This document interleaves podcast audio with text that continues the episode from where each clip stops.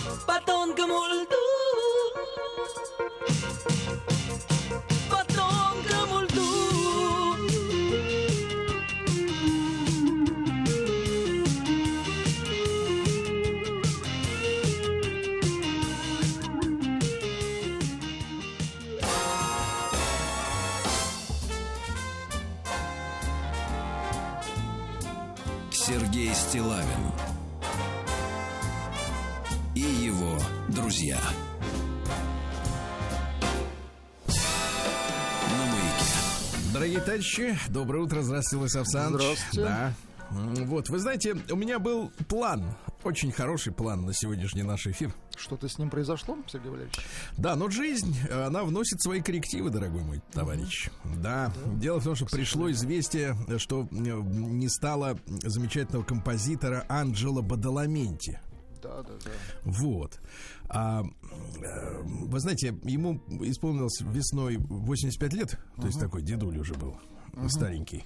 Вот. И ну, наверное, я не знаю, Владислав Александрович, вы меня поправьте, но если брать мировой такой, скажем так, кинематограф, э, то, наверное, один из последних э, монстров, магикан, да, которые действительно писали музыку, которая запоминалась из фильмов, да? Абсолютно. Но это прежде всего тандем, надо сказать, с Дэвидом Линчем, да. Да, там, там история да, такая. Он ведь в кино пришел достаточно поздно. Вот, давайте мы параллельно, может быть, из Твин давайте. Пикса как раз послушаем, да? Все знают эту мелодию. Вот. Кстати, он за нее получил Грэмми, наверное, самая яркая его работа. Вот, был награжден. Да. Вот. И э, там история была такая, что э, он жил, не тужил, родился он в Италии. Вот, как вы понимаете, по фамилии. Вот. А ближе к полтиннику Дэвид Линч который снимал фильм э, «Синий бархат». Да-да-да. 86 Но бархат по-нашему велвет. То есть, вернее, наоборот, велвет это по-нашему бархат. А вельвет, как по-ихнему, Да-да-да. вообще непонятно. Blue Velvet. Вот, это эротический триллер. Он вышел в середине 80-х, и, вы знаете, как бы так сказать, вот э, даже не, не- стыдно пересказывать содержание. Ну, это мисти- мистическое кино, да. Вот, да-да-да. Ну, у Линча все такое, да, Малхолланд Драйв и так далее. Вот, и, и, соответственно, э, Линч пригласил Бадаламенти, чтобы он научил Изабеллу Расселини Мгм. петь. Непростая потому что на- задача, согласен. Да, надо было, чтобы красивая женщина спела. Потому что обычно, как бы, ну, скажем так, э, э, ну вот я по себе сужу, да, человеку достаточно одного таланта. Довольно редко. Согласен, чтобы Если ты красивый, то тебе больше, в принципе, Нет, то можно тебе и- достаточно этого. Да, обычно. или вам вот тоже достаточно. Вот. А тут, видите, у режиссера, режиссера возникла такая фантазия, что, в общем-то, давайте-ка мы красивую женщину, да еще и заставим петь. А потом как-то закрутилось, завертелось чисто по-человечески. У них оба взрослые мужчины уже, да, к полтусу. Вот. Ну и говорит, слушай, а может ты и напишешь что-нибудь? Вот. И он, давайте прервемся вот как раз на музыку из э, черного синего бархата, да? Давайте, Владислав давайте как раз послушаем заглавный трек. Александрович? Да. И Дэвид Линч сказал, да это то, что нужно. Вот реально, Да, то, он что говорит, он- нужно. Он говорит, работай, чувак. Да. Ну, понятно, это музыка Но из они фильма. идеально, да. да. подошли друг к другу, в принципе, да, как Да, да, да. А потом музыкант. Твин Пикс был, да, э, и, и- и так далее. Вот. И, э, кс- кстати, вот роль в синем бархате сыграл первый, ну, не одну из первых своих Кайл Маклахлан, который затем и там. вот, Красавчик, есть, да-да-да. Да, в Твин Пиксе там рас- расследователь всего этого дела. Вот. Ну и, конечно, фильм «Бич». Э, Я, честно говоря, вот сколько не разговаривал с нашим американцем, Мгм. так и не понял, э, как вот надо произносить слово «бич», чтобы оно отличалось от другого слова, которое так же Чтобы различать пишется. плохое с хорошим. Да-да-да. Да, давайте так, сыпучее от плохого, чтобы отличать. Да-да-да. Сыпучего от тянучего. Вот так вот. Вот. Но, тем не менее, фильм тоже сенсационный в свое время был, когда э, Ди Каприо еще был молоденький, да? Э, Помнишь, вот, и, соответственно, вот э, потом ремейк на основную тему сделала команда Orbital. Да-да-да. И мы тоже ее помним прекрасно. Давайте воскресим в памяти тех, кто подзабыл. Электронная культура начала 2000 х paradise. This is where the hungry come to feed. For mine is a generation that circles the globe in search of something we haven't tried before. So never refuse an invitation. Never resist the А, unfamiliar. перевод текста убалтывает женщин. and never outstay the welcome. Just keep your mind open and suck in the experience. And if it hurts, you know what? It's probably worth it. You hope and you dream, but you never believe that something's gonna happen for you. Not like it does in the movies. Никогда не верила, что с тобой это произойдет. И вот это с тобой произойдет, девочка. more visceral, more real. Трек 6.27, поэтому не, Слушайте, я вот неспешно знаете, о чем подумал? Конечно, как стареют электронные звуки, да, как это становится архаизмом. Ну, именно ну, чуть-чуть. звуковым архаизмом, конечно. Давайте, чуть-чуть архаизм. Да класс. Не, Орбитал, кстати, хороший парень. Да, ребята, ваши родители под эту музыку танцевали. И не только танцевали, Сергей Валерьевич. Стыдно в этом признаться. Да. Ну вот, э, был у нас такой композитор Анджело Бадаламенти, и вот, Не, к сожалению, его не стало. Выдающийся мужчина.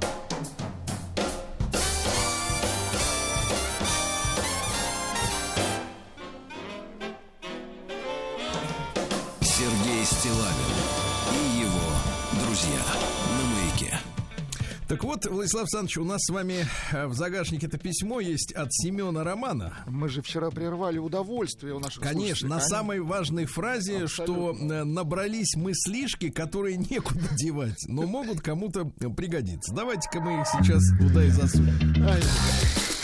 Кому пригодится.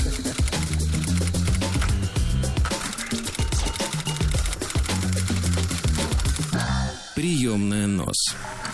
Народный омбудсмен Сергунец. Итак, продолжаем. Э, Мужчина, который, ну вот по версии Влада, эта история про мыло, но это не, не она. Общем, это история про э, прам-пам, как там? Нет, нет, нет, э, Помпидулька и 17 лет без юмора. Да, 17 лет. О, как Без смеха, давайте счетчик. так, она ни разу не смеялась. Не смеялась, А, не а я вам так скажу, да. Сергей Валерьевич, а если шутка дурная, а что там смеяться-то? С Да. Значит, э, состояние развода с женой, пишет мужчина, это многочисленные склоки и выяснение отношений. И это сильно бьет по нервной системе. Я же, по, его, по ее словам, жестокий тиран, насильник, абьюзер и нарцисс. Я бы добавил следующее. Еще и макиавелизм туда же. Черная триада, а? Точно. Регрессивный Меркурий. Как хватит, хватит долбить наших слушателей.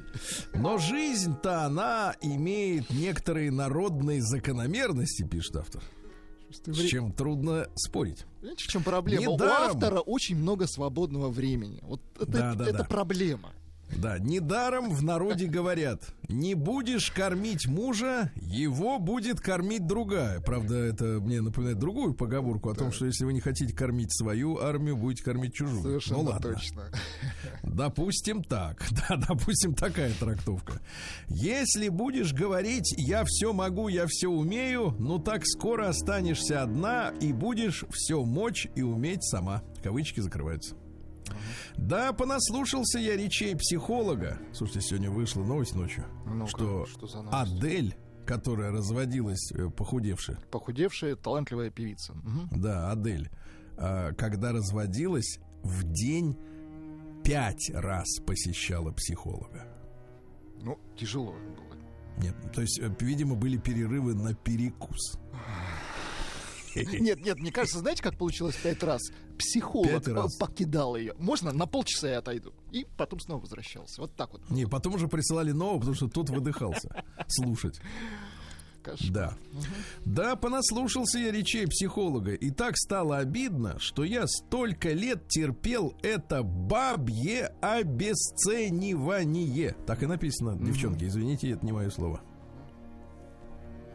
Я бы бабьем это никогда не назвал.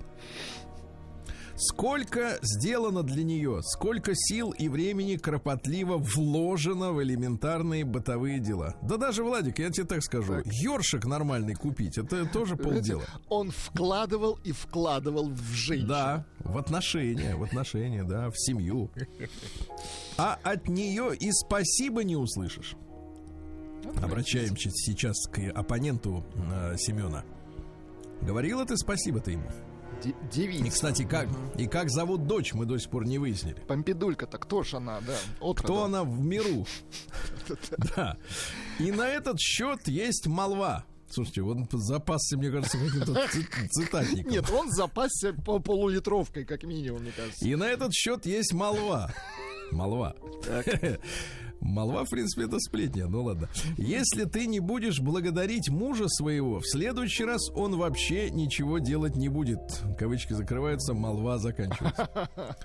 И говорил я ей, как надо развивать в себе человечность, как пытаться понять людей, ставя себе... Я прям себя на трибуне представил. И говорил я ей, и палец вверх, э, как надо развивать в себе человечность, как пытаться понимать людей, ставя себя на их место, как развивать в себе чуткость, эмпатию. Но все это для нее пустой звук. Это были мои просьбы. Тут бы, кстати, лучше подошло слово мольба. Да, ну ладно. Бессмысленные просьбы. Но где-то, Владуля, Так. где-то эти просьбы были услышаны. Знаешь, как вот некоторым женщинам откликается Вселенная. Наверное, все-таки не просьба, а мольба была услышана действительно, Сергей Валерьевич. Да. Ну, я сразу сказал, ну, Да, это авторский, ну, авторский, авторские, текст. да.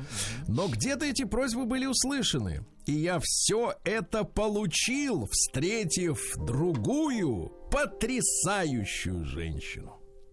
Которая без притворства, слышишь ты, без притворства, может сказать спасибо. Да не насухо одним словом. а от души сказать, как же ей нравится моя помощь. И все это с искренней, добавлю от себя, белозубой улыбкой и счастьем, добавлю от себя, в искрящихся глазах. И я знаю, давайте, давайте громче, и я знаю, что это не ее первая эйфория от знакомства, а что она благодарит работников и в магазинах, и в кафешках. Она всех благодарит. Женщина, которая может быть благодарной. Представляете, где такую сыскать? И ее искренние слова от души меня заряжают такой энергией, что хочется ради нее горы свернуть. Понимаете? И ты понимаешь, что она обволакивает тебя своей женской заботой. Ну, вы знаете, как они обволакивают. Конечно. Мгм. Со всех сторон, Владислав Александрович. Это такое спасибо женское. Мгм. Да-да-да. Обволакивающее так вот, знаешь, вот так спасибо. вот. Мгм. И а, потом, спасибо. а потом, Сергей Валерьевич, дышать нечем. Настолько вот обволокло. Нет, нет, я о другом. И одежду постирает, и обязательно спросит, что на завтрак приготовить, и зашьет что-нибудь. Я бы от себя добавил, и даже хочется что-нибудь продрать, чтобы она зашила. Продрать это другое, Сергей Валерьевич. Хочется, понимаете? Ну, Потому что видишь, как человек с любовью зашивает. да. И при Ах, этом, вот смотрите, Владик, фраза «я зашиваюсь». Нет, и при этом не зашивается, а с благодарностью смотрит на тебя, с улыбкой, понимаешь, как на кассиршу и в кафешке. Даже непривычно после стольких лет понимать, что вот оно, нормальное человеческое отношение. Действительно, да. А то думаешь, что все такие, как она, вот это вот Грымза. А главное, я себя не узнаю, пишет мужчина. Я не могу понять, какой я к черту абьюзер и тиран.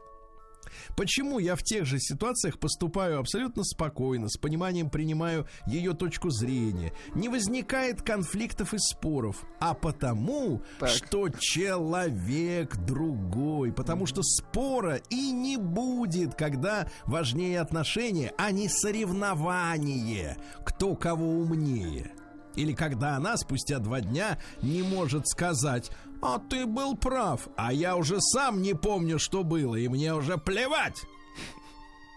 Она же, это про новую женщину, может в любой бытовой ситуации сказать «извини».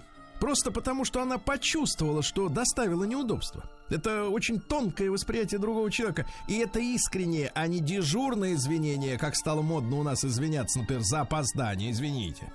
Или признаться, что ей стыдно или неловко. С таким искренним и честным человеком просто невозможно быть хоть на йоту абьюзером.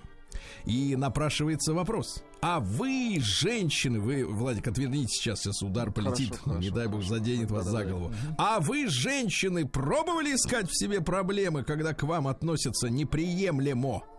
Может быть, вы сами создаете почву для гадких отношений даже с изначально нормальным человеком. И иной раз одного простого извинения будет достаточно, чтобы не накручивать проблемы в отношениях, как снежный ком. Сергей! Это уже ко мне. Ага. Ну как Вы говорили, что большинство ваших писем, ваших писем, о проблемах, можете считать это письмо позитивным, так, помечу галочкой, ибо торжествует справедливость жизни. Как не пытался направить на путь, на путь человечности, теперь уже бывшую жену, это оказалось бесполезно, но жизнь, но в жизнь вошла другая прекрасная женщина, и она может дать гораздо больше душевности. Спасибо за внимание. Роман, Семен, Петербург, пам-парам Помпидулька. Помпидулька. В его, в его жизни появилась женщина Гарант. Я рад за мужчин. Гарант. Я рад. Да. Прием корреспонденции круглосуточно. Адрес стилавинсобакабк.ру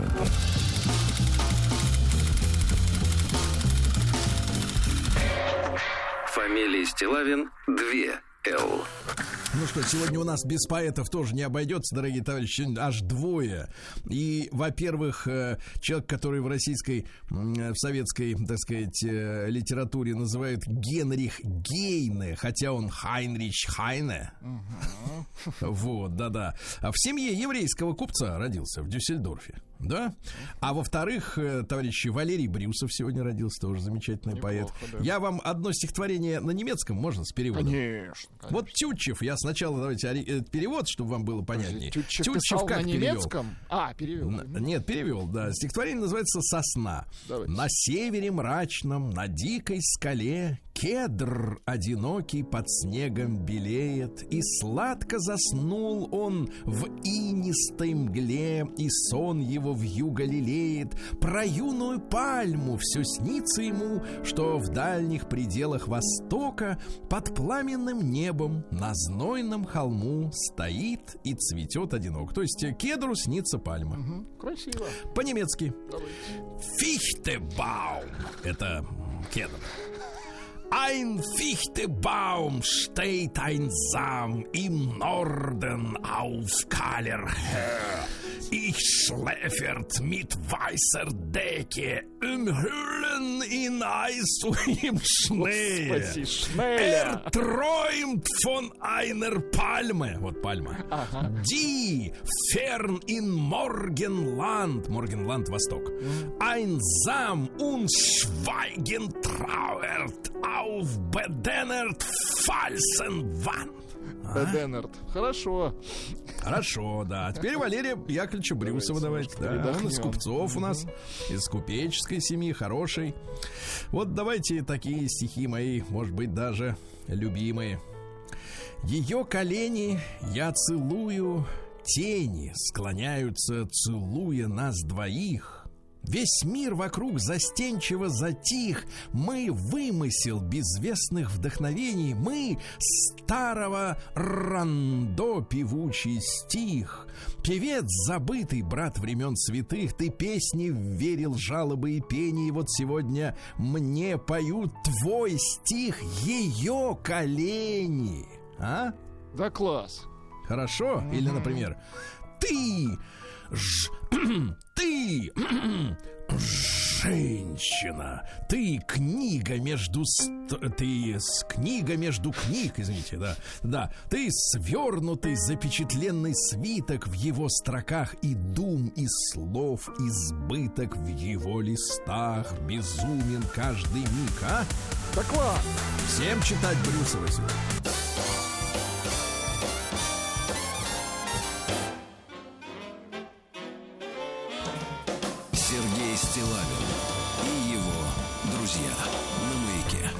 Ну что ж, дорогие товарищи, сегодня у нас 13 декабря. Сегодня день святого апостола Андрея Первозванного. Прекрасный праздник, да. Вот, сегодня день медведя также. Вот. Отличный праздник, действительно. Не доводилось? Не давай... Слава богу, как говорите вы. Вот. Говорят, сейчас вот э, в Арктике начинают встречаться уже потихоньку белые с этими, с бурами. Будут заодно, Сергей Валерьевич. Да, да, да. Ничего, надо им свистнуть, что, что на южном сидят пингвины. Да. А, День скрипки сегодня. Ну, видел людей, которые занимались скрипкой. Вообще Такие же, как остальные. Скрипачей-то любите или не М, очень? Конечно, да, это у них так вот четко зажимает подбородок вот эту штуку. Да, день коня сегодня тоже хорошо. Вот день джентльменов удачи. Дело в том, что в 71 году вышел фильм как раз одноименный. Хорошее кино, гениальное даже. Да. А, День ванильного неба. Вот. Сегодня день горячего какао. Но я, честно говоря, предпочитаю горячий шоколад, чем какао, да? День гирлянды из попкорна. День подружись с патологоанатомом. Да ну. Это у них там. да. Придет время, подружитесь, да? Да, праздник живота. Да. Ну и сегодня Андрей Зимний. На Андрея э, слушали воду крестьяне, но не только в колодцах, но также в реках, озерах, прям через лед и слушали, да. Если вода стоит спокойно, это зима будет теплая, без метелей. А если бурлит, то, так сказать, э, там можно ожидать все что угодно. В этот день можно было сорвать ветку фруктового дерева, например, яблони. Ну, ананасы у нас не растут. Поставить ее в воду. Если на Рождество ветка зеленеет, это значит, что девка в текущем году, в новом, выйдет замуж. Ну, Очень хорошо. давайте, слушайте, рвите. Сергей Стилавин и его друзья. Ну что ж, в 1545 году началась, началась э, в этот день заседание началось, э, начался Тридентский собор, э, когда считается, что стартовала контрреформация. Ну, после того, как Мартин Лютер, помните, да, там э, придумал, значит, вот эту ересь свою, ересь, да, как говорили в, в официальных э, церквях. Ну вот те несколько лет очухивались, наконец очухались и начали, соответственно, вот по- противодействовать. Э, Говорят, что приглашали и протестантов, лютеранов. А те не пришли на дискуссию. да. В 1553 родился Анри IV, это во Франции. Анри, а у нас Генрих называется. М, Это французский король, а первый из династии Бурбонов, знаменитая династия, да. А лидер гугенотов, кстати говоря, во Франции. Его, соответственно, фанатик католический. Ну, что значит фанатик? Фанатик это когда, ну, так сказать, без соображения. Это с соображением. Фанатик Франсуа Равальяк его, так сказать, зарезал. Прям в Париже. Да, да, да, да, да. Вот такая история. Франция, что там говорить-то, Владислав Александрович, да. Ну Вот, э, после смерти его уже похоронили в аббатстве, а во время французской революции революционеры прибежали, вскрыли, выбросили останки всех монархов в общую могилу, представляете? Никакой А один из толерантности, да. революционеров, да. один из революционеров отрезал голову. Вот. И с тех пор эту голову неоднократно, что самое циничное, продают на аукционах. И вы знаете, что она побывала в разных частных коллекциях. И даже в 2008 году, вот кому придет в голову вот, в- Купить вот голову, в, да. нашей, в нашей реальности вот заниматься такими делами. А они вот на Западе совершенно спокойно вот берут и вместо того, чтобы человек, человек придать земле, э, в 2008 году, значит, человек, которому досталась голова, точно, вторая, я так Досталась, понимаю, вторая, да, обратился к бывшему хранителю Версальского дворца э, вот, с просьбой провести экспертизу подлинности. И в 2010 году группа из 19 ученых признала голову подлинной, а потом он э, спасибо и забрал и ушел вместе с ней. Прекрасно. Вот такая вот, собственно говоря, история. Да? Живая до сих пор, как бы, ну, голова-то нет, а вот а, купля-продажа идет до сих пор, да. Что же, в 1577-м английская эскадра во главе с известным пиратом Фрэнсисом Дрейком отплыла из Плимута. Ну, в общем-то, на чем э, могущество Великобритании, в том числе, э, значит, зиждется, да, на грабеже. Мгм. Давайте э, новое, э, новый слоган «Грабь Британия». Не правь Британия, а грабь Британия. Да. Грабь, да. Вот. Ну, вот так они грабили, грабили, вот и сейчас вроде как богатые. Хотя с электричеством не все в порядке. В 1642-м голландский мореплаватель, мореплаватель Абель Тасман увидел неизвестную ранее землю. Это была Новая Зеландия. Вот. э, ну, там еще рядом Тасмания есть в честь его, да. Спустя некоторое время он познакомился с местными населениями, так сказать, в виде народа Маори. Так. Туземцы уви- убили трех высадившихся матросов голландцев. Не понравились. Ну, он значит. говорит, что вообще без, безо всякого повода, ничем, ни в Ну, чем не просто не были. ага. И он назвал эту бухту бухтой убийц. Правда, сейчас для благозвучия переименовали в Золотую. Бухта убийц. Но мы помним, как Красиво. надо, на самом деле. Да. В этот день, что же, в 1715 году э, Петр I э, в этот день причастился. Вот, плохо себя почувствовал. Говорит, не, не равен час отойду. Но еще, кстати, еще 9 лет после этого прожил. Вот, но причастился. В 1720 году Карло Гоцци родился итальянский драматург. Он придумал жанр театральной сказки.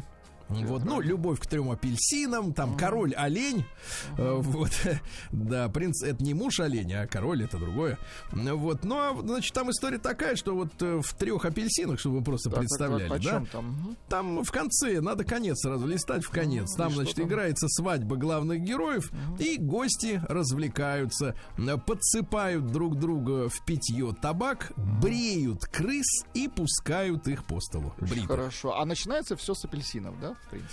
Да, начинается все вот, да-да-да. А в 1769-м началось первое концертное турне 13-летнего Моцарта по Италии. Мальчик э, уехал в тур на 15 месяцев. Вот его папаша-то загонял. Как Джексон 5 гонял его. Как... точно, Да, да, да, да. В 1780-м Иоганн Вольфганг Дёберрайнер родился, немецкий химик, который придумал водородное огниво. Его применяли до изобретения спичек. Водородное То есть- огниво. ну То есть, смотрите, они умели добывать водород. Наши сейчас мучаются все по всему миру. Где бы Да-да-да. нам взять дешевый водород? А у них он уже был, и, и они им Какая-то фантастика. Сергей. Может, как-то нам да, книги какие-то в библиотеке взять, да-да-да, почитать, как они. Мгм. да, как они его делали, это, огниво, да. Но в 1816-м Эрнст Вернер Сименс родился, изобретатель, потом создатель компании Siemens, да. Он э, придумал динамо-машину. Destino. В Молодец. горном деле она э, целый переворот, да. Потом появилась благодаря этой штуке электроотбойный молоток электрический, Удобно. да. Электровентилятор, электротранспортер и, главное, электрическая рудничная дорога, где не паровоз, как вы помните, да, тянул м, состав вагонеток вот этих, а э, лебедка на месте была зафиксирована и с что тросом притягивала к себе, соответственно, вагончики, да. Умница. А в 1846-м Николай Александрович Ярошенко, ну, не слишком раскрученный, но, тем не менее, художник-передвижник у него, родился в семье генерала. То есть вот все было как бы вот на мази, Повезло да? человеку, да? Да. А он, значит, говорит, не хочу, говорит, быть артиллеристом. Не хочу. Вот, пошел в художники, да. И э, он, кстати, вот Ярошенко, э, это человек, который первым вообще в истории русской живописи, а может быть и мировой, это надо уточнить у наших специалистов, а, сделал героем художественного полотна маслом нарисованного. Напи- извините, написанного, конечно. Конечно. Так вот, пролетария. У него есть картина Кочегар. Вот до этого ж кого рисовали? Ангелов рисовали, да? Э, Этих женщин рисовали. Рисовали. А типа, богачи, нет, гра- не богачи, толстосумов Да, рисовали. толстосумов, Вот. богачей, а тут кочегар. Прикинь, вот это Да новинка, класс. действительно, новинка, да. В 1840, я бы сейчас вот, наверное, может быть, сейчас надо было бы кого-нибудь нарисовать там, Майнера, например. Кстати, Никас он? до сих пор рисует богачей. Нет, ну вы пропустили пред- предлог для. А, да. А в 1800, потому что обычно человеку не по карману такое Конечно. В 1848 э, в столице, но насколько демократичный мужчина, что ест шпроты все-таки, а вот это приятно. Из наших, да, тысяч- Ну, нет, нет, хоть что-то, как бы, так сказать, роднит. Человеческое, да? Нас с искусством, да. А в 1848 в столице России, Санкт-Петербурге, установлены первые почтовые ящики темно-синего цвета. Вот Очень до сих хорошо, пор у нас удобно. темно-синий, да. Валерий Яковлевича Брюсова я сегодня уже упоминал. Он родился в 1873, да. Вот, ну, что-нибудь еще вам такое романтическое, да, например. Э, Вот, пожалуйста. Эм, Здесь, в гостиной полутемной, под навесом кисии, ну, это типа тюля, так заманчивы и скромны поцелуи без любви. Ай-яй-яй-яй-яй, ну как же Да, без чисто на интерес поцелуй. Под на интерес, да. понимаешь. ага. В 1876-м человек трагической судьбы Николай Николаевич Духонин родился генерал-лейтенант, который возглавил русскую армию, разваливающуюся, э, так сказать, вот когда сбежал Керенский. Да, и, э, соответственно, что, был он в Ставке в Могилеве, э, хотел уже ехать в Петроград, э, вот к поезду приехал, а матросы его буквально физически разорвали на куски. Кошмар. Страшная история русского офицерства, конечно, все, что тогда творилось, это кошмар какой-то. Вот, в 1903 году Евгений Петрович Катаев, вообще он Евгений Петров. Ага. Ну, Но не- хотелось быть Петровым. Что Я, говорит, не хочу, буду был Катаев. Ильф и, и Петров, да? мгм, Да, понятно. Ильф это вот тот, а этот вот Катаев. Да, да, да, да, да. Нет, другой. Да, значит, другой. да, но тоже Петров. Конечно, конечно, да, да, да. Вот, э, ну, вот такой вот замечательный наш тоже Да, э, писатель, да. В 1908 году Ростислав Янович Плят родился, ТТ на конце, две Т. Э, Родился в Ростове-на-Дону, да, ну, замечательный актер, да. В 15 году Ицхак Цукерман родился, кстати, в городе Вильно, который сейчас типа Вильнюс, но это Это временно, думаете, да? Я думаю, что да, потому что и полякам он нужен, и нашим друзьям Многим белорусам тоже очень нужен, да. Один из героев восстания, кстати, Варшавского гетто весной 43 года. Да-да-да, не отсиживался, а вот э, вышел в герои, самый настоящий. И, наконец, в 1918 году во французском городе Брест сошел на берег президент США Вудро Вильсон. Впервые действующий президент США приехал в Европу. Они до этого сидели у себя там. Неинтересно было. Не, вы, не вылазили оттуда из своей А потом норы. повылазили, да, все? Ага, ага. Друзья мои, э, в этот день, 13 декабря в 1927 году, то есть сегодня ему исполнилось бы 95 лет, родился замечательный актер, советский, российский, э, Леонид Васильевич Марков. Э, Фамилия, может быть, и сейчас и как-то не на слуху, он был народным артистом Советского Союза, но вот если вы, Владислав Александрович, Так. напряжете память, давайте. вот он во многих, во многих фильмах играл, действительно, может быть, не первые роли, и в «Гараже» он играл, и в, мо- в «Моем ласковом и нежном звере», но вы наверняка его вспомните э, в э, картине, которая вышла 40 лет назад, э, детская, подростковая, «Остров сокровищ», где, помните, Олег Борисов в главной Да, да, да, роли, шикарно. да? А там был один из пиратов, большой такой, Билли Бонс. А, Триумф. слушай, да. зна- мгм. Не, Марков великий да, человек, да, он много понятно. где играл, замечательный актер. Э, в- Его не стало в 91-м. В 30-м году Николай Николаевич Рыбников родился актер. Вот умным женщинам нравятся такие мужчины. Открытый, простой, тракторист. А? Тракторист. Ну, Рыбников, Не видите, только не был тракторист. трактористом. Он был Он актером. не был трактористом, но он мог быть трактористом. Ну как, Что да. Как, привязались. как правдоподобно-то вот он. Вот, как на, правдоподобно наврал, да? А в этом и есть актерская игра, чтобы Талант, правдоподобно талант. все было. Вот запомни, Точно. если будешь поступать в театральный, там главное не тушеваться. Да, и басню хорошо прочесть. В 1938 году открылся Нойенгамме, это наиболее крупный концлагерь на северо-западе Германии. Э, Вот, это была целая сеть э, лагерей. Э, 85 э, отдельных лагерей в эту сеть входили, вы представляете? И там они проводили медицинские эксперименты. В начале 42 года вот э, из Института морских и тропических болезней э, вот приехали специалисты, э, вот тестировали средства для борьбы с тифом, который передается в шаме, то есть людям подсаживали в шеи. Ну это одно из самых, наверное, гуманных, может быть, экзекуций, которые там делали, да. Вот потом мы испытывали новый фильтр для воды, добавив в воду стократную безопасную, так сказать, дозу мышьяка.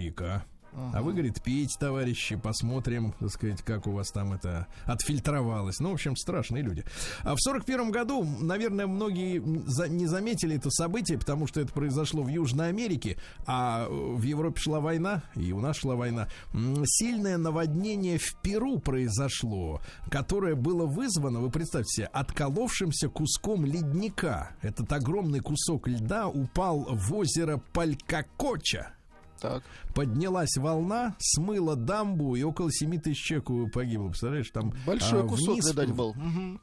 Огромный, там 400 тысяч кубических метров жидкой сели. Вот это лед, грязь, Ну, понятно, вода, все это понеслось, и через 15 минут буквально смыло город, представляете, который был внизу. Небольшой Трагедия. цунами, вернее, самый Говорят, сейчас уже цунами. опасность миновала, потому что тают ледники, вот хоть что-то полезное от этого.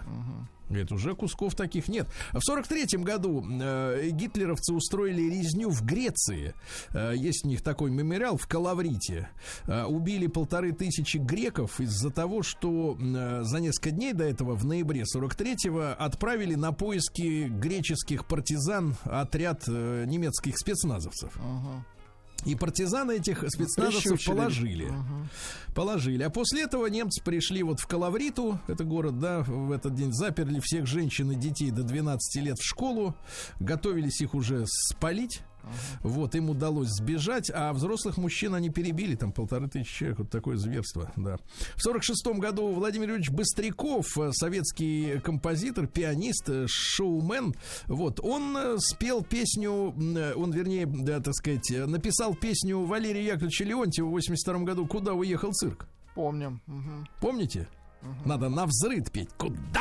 Вот это вот, Эх, вот это вот, да. Ну да, ну так Да, может да, да. Валера. Мгм. А, говорят, что в середине 80-х, еще до Игоря Николаева, открыл будущую звезду Наташу Королеву.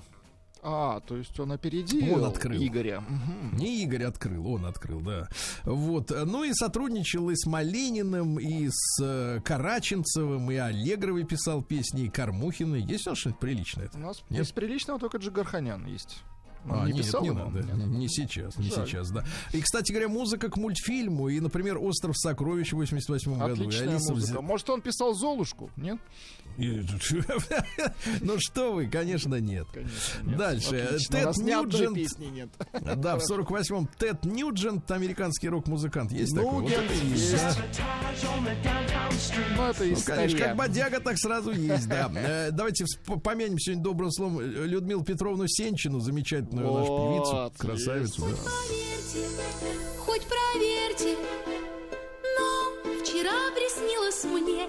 Помните, на прошлой неделе мужчина женщине в Москве приснился. Так она его зарисовала и фотороботы развесила по столбам. Говорит, ищу такого, жить без него не могу. Очень хорошо. Интересно, нашлась? Нашелся, так сказать, мужик-то.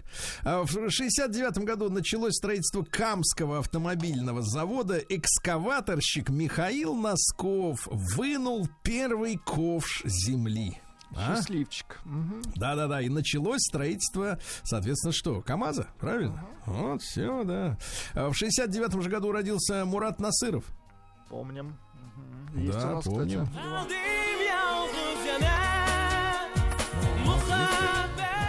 Очень хорошо, да. В 74 году Станислав Курилов совершил побег из Советского Союза, спрыгнув с борта круизного судна и проплыв в холодной достаточно для декабря воде в в 100 километров расстояния. Ничего Представляете? себе. Да, в десятилетнем возрасте переплыл реку Иртыш. Ага. Потом пытался без документов устроиться юнгой на Балтфлот. Ну Э, зачем? Вот. И изучал социальную психологию в пединституте. Окончил мореходку, окончил Ленинградский гидрометеорологический институт по специальности океанология.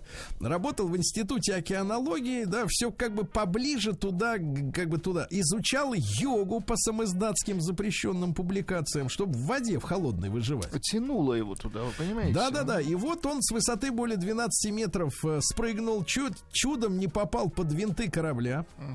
Надел припасенные ласты, маску, трубку и направился к берегу. Кстати, выловили его около э, Филиппин. Да, да, да.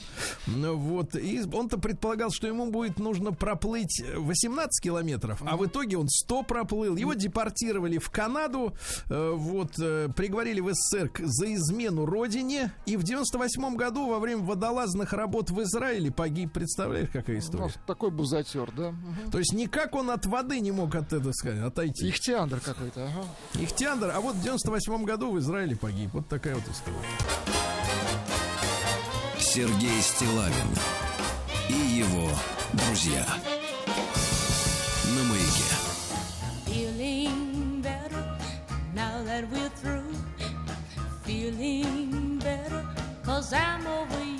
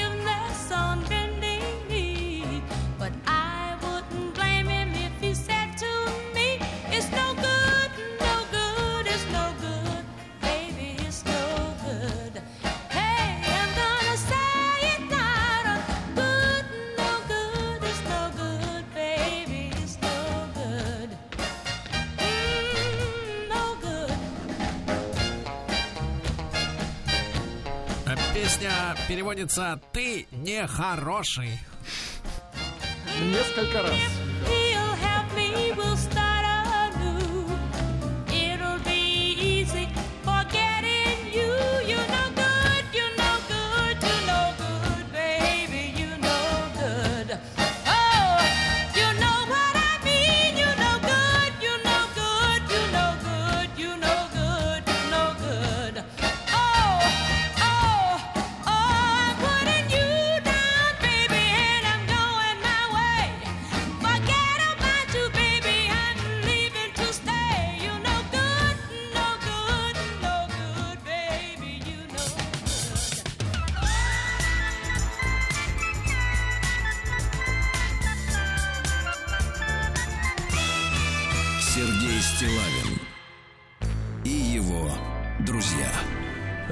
Товарищи, эм, несколько дней в столичном регионе шел дождь, правильно? Э, Ему не удалось, по последним данным, смыть всю грязь, которую мы ему поручили смыть. Да. И на смену э, дождю придет сначала ледяной дождь, а к концу сегодняшнего дня и просто снег. Температура будет планомерно снижаться, так что гололед Товарищи автомобилисты, осторожно. И пешеходы, которые не умеют падать на бок и группироваться, тоже, товарищи, поаккуратней. А как там, хочется спросить, в Братске? Сергей Валерьевич, не очень. Минус 25, по ощущениям минус 31. чтобы песней своей помогать вам в работе, дорогие мои. Вот вы думаете, братцы, да? Конечно, братцы. Нет, братчане. Обращаюсь, Братчане, да-да-да. Давайте посмотрим, как живет Братск наш дорогой. В Братске открылся завод по переработке рыбы. Производят там пресервы. Не консервы, а пресервы. Продукты горячего, холодного копчения. Вяленую рыбку. Рыбку в, шпроты. ва- вакууме. Вот, очень хорошо, очень хорошо. Но есть и когда не очень хорошо. 22-летний студент из Братска сядет в тюрьму за торговлю наркотиками. Плохо. Через мессенджер, то есть следствие, не, э, следствие вот ограничилось только этим, через мессенджер связался с неустановленным лицом. С кем связался, так и не узнали. В Братске ему указали, где забрать несколько партий заразы, которые подсудимый расфасовывал и привез уже, чтобы распихивать по 40 тайникам, но тут-то его и взяли. Да. Понятно. Братчанин залез в квартиру женщины и написано так: на, на ее глазах украл телевизор. Но как можно украсть на глазах? Ну, например, Да, знаете, как это было? гра- Женщина, э, куда понес? Вот так. Нет, нет, это грабитель, потому что кража это без, без присутствия, так сказать, обок- обокрадываемого, как говорится, да. Мошенники в Приангарии, это у нас Приангария, начали выдавать себя за сотрудников Роспотребнадзора. Осторожно, товарищи. Мошенники сообщили бизнесмену о том, что они сейчас будут проводить внеплановую проверку. Но за определенную плату предложили купить у них печатную продукцию. Да, с, с- с нормативной э, документацией для успешного прохождения проверки. А тот говорит, а я не хочу покупать аниме, а вы что, не, со- не сочувствуете детям Германии? Нет, не сочувствую. Просто Да. не хочу. До конца 22 года действует, я напомню, мораторий на проверки бизнеса. Так что не ведитесь, товарищи. А, м, в Иркутской области братчанин перевел телефонным мошенникам более полутора миллионов рублей. Смотрите, вся страна платит, да? И щедро платит за свою глупость. Вы еще не 30 платите, мы выезжаем к вам. а, Мы вам звоним Да, вам. А, 36-летний, значит, что произошло? Игроман, игроман увидел в одной из онлайн-игр рекламу выгодных инвестиций. Ну и понеслась, как говорится, да. В Братске мальчику заплатят 120 тысяч, 120 тысяч рублей компенсации за травму в недострое. Пошел гулять в недострой, споткнулся, упал гипс. Ай-яй-яй. А ему 120 тысяч. а? Неплохо. Вот. Ж- Трагическое сообщение. Мужчина выехал на лед братского водохранилища. На коне. На охоту На шел. коне. Утонул, и кони вон все утонули. Представляешь, ужас какой, да. Ну и что еще интересного? Прокуратура помогла житнице Братска получить бесплатные лекарства, а? Очень хорошо. Школьники из Братска посетили музей МВД по Иркутской области, побывали в гостях у спецподразделения «Гром». Офицеры показали ребятам, как блокировать удар противника, как переходить первому в захват и как уклоняться от ножа. А потом э, позволили познакомиться с пистолетами, автоматами, винтовками, гранатометами, а? Стали ловкачами, да, такими? Вот хорошо-то как, да? Ну и, наконец, давайте, совсем уже прекрасная история. Автоинспекторы Братска помогли пенсионеру, чей автомобиль заглох на дороге. Представляете? Так. Вот, э, за- заглох на улице Подуна. Вот. Заметили, так сказать, дедушку на автомобиле Нива Шевроле с аварийкой. Подъехали, говорят, чё как? Тот говорит, да вот На никак». подуна за- заглох, он так сказал. Да. Вот сами установили дедушке новое колесо. Ой, какие проверили молодцы. затяжку. И Обогрели, говорят, обобрали, да? да, тихо, тихо, и все в порядке. Спасибо, молодцы, товарищи конечно, офицеры. конечно, Спасибо. молодцы. да. Подуна. Сергей Стилавин на маяке. Ну что ж, товарищи, некоторые озабочены тем, что никак не выспаться. При психотерапевт назвал уменьшение количества солнечных дней причиной проблем со сном. Не спится, Жаль, да. жаль. В МФТИ в нашем прекрасном вузе объяснили, почему люди никак не могут создать сильный искусственный интеллект. Ну, ответ на поверхности, в принципе, потому что а, невозможно создать э, что-то умнее себя, правильно? Ну, то есть, тупой не может сделать остроумное что-то, правильно? Наш интеллект подкачал, да-да-да. да, это наш, как бы, ну, потому что искусственный интеллект, ну что, ну, в лучшем случае копия, правильно? В лучшем случае, да. Откуда, как говорится, алмазы э, в этой, да. В машине. Да, вот там у нее, да, у робота. А, у человечества, говорят, в МФТИ, тут люди все-таки более интеллигентные, чем мы с вами работают. А, у человечества пока не получается, говорят, создать э, сильный искусственный интеллект, потому что оно, человечество, а, не знает, что же именно надо создавать. Ну, естественно, да. Но это интеллигентные люди, да, ученые. Аурус заявил о планах э, начать коммерческие продажи минивэна, ну, то есть микроавтобуса и мотоцикла Хорошо. фирменного. Да. Александр Григорьевич Лукашенко предложил уволить чиновников и отправить их в колхозы. Так. Вот. А он считает, что пришло время возродить практику, которая была в советские годы, а, когда уйти из райкома партии в директора совхоза, это, значит, соответственно, неим- неимоверная честь была, но и остальным чиновникам радость какая, что то зарплатный-то фонд э, никто не забирает у, э, так сказать, руководства, а в случае увольнения части сотрудников, э, сказал Александр Григорьевич, высвободившиеся деньги начальники могут поделить так, как считают нужным. То есть в их интересах побольше уволить и самим поднять себе зарплату. а? Очень хорошо. Очень хорошо. Врач рассказал, как похудеть к Новому году. Надо есть овощи. Ешьте сами. Дальше. Россияне стали предпочитать натуральные елки искусственным носить. Но какой смысл в этой вот этой, этой, э, пластмассе. пластике? в этом? Ну какая радость от него? Даже если пшикнешь на него этим освежителем из туалета, все равно не то. Ну, не то. А, Вот. Дальше, что любопытного. Э, В России создали не имеющую аналогов в мире вакцину от аллергии на кота.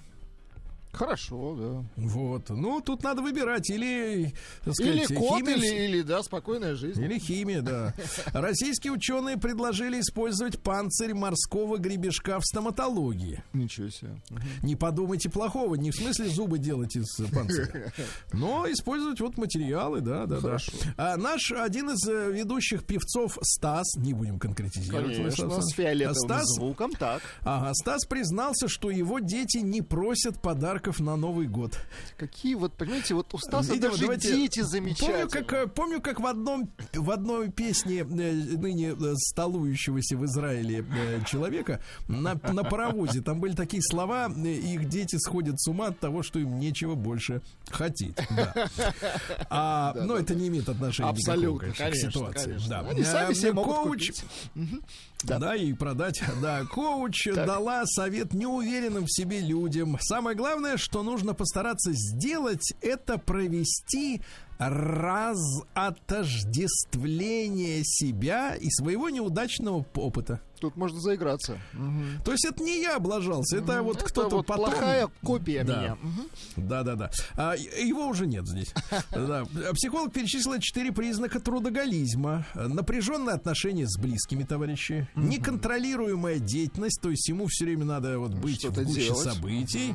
Отдыхать не умеет даже в выходные. И никакой социальной жизни у человека. Только работа. Только работа.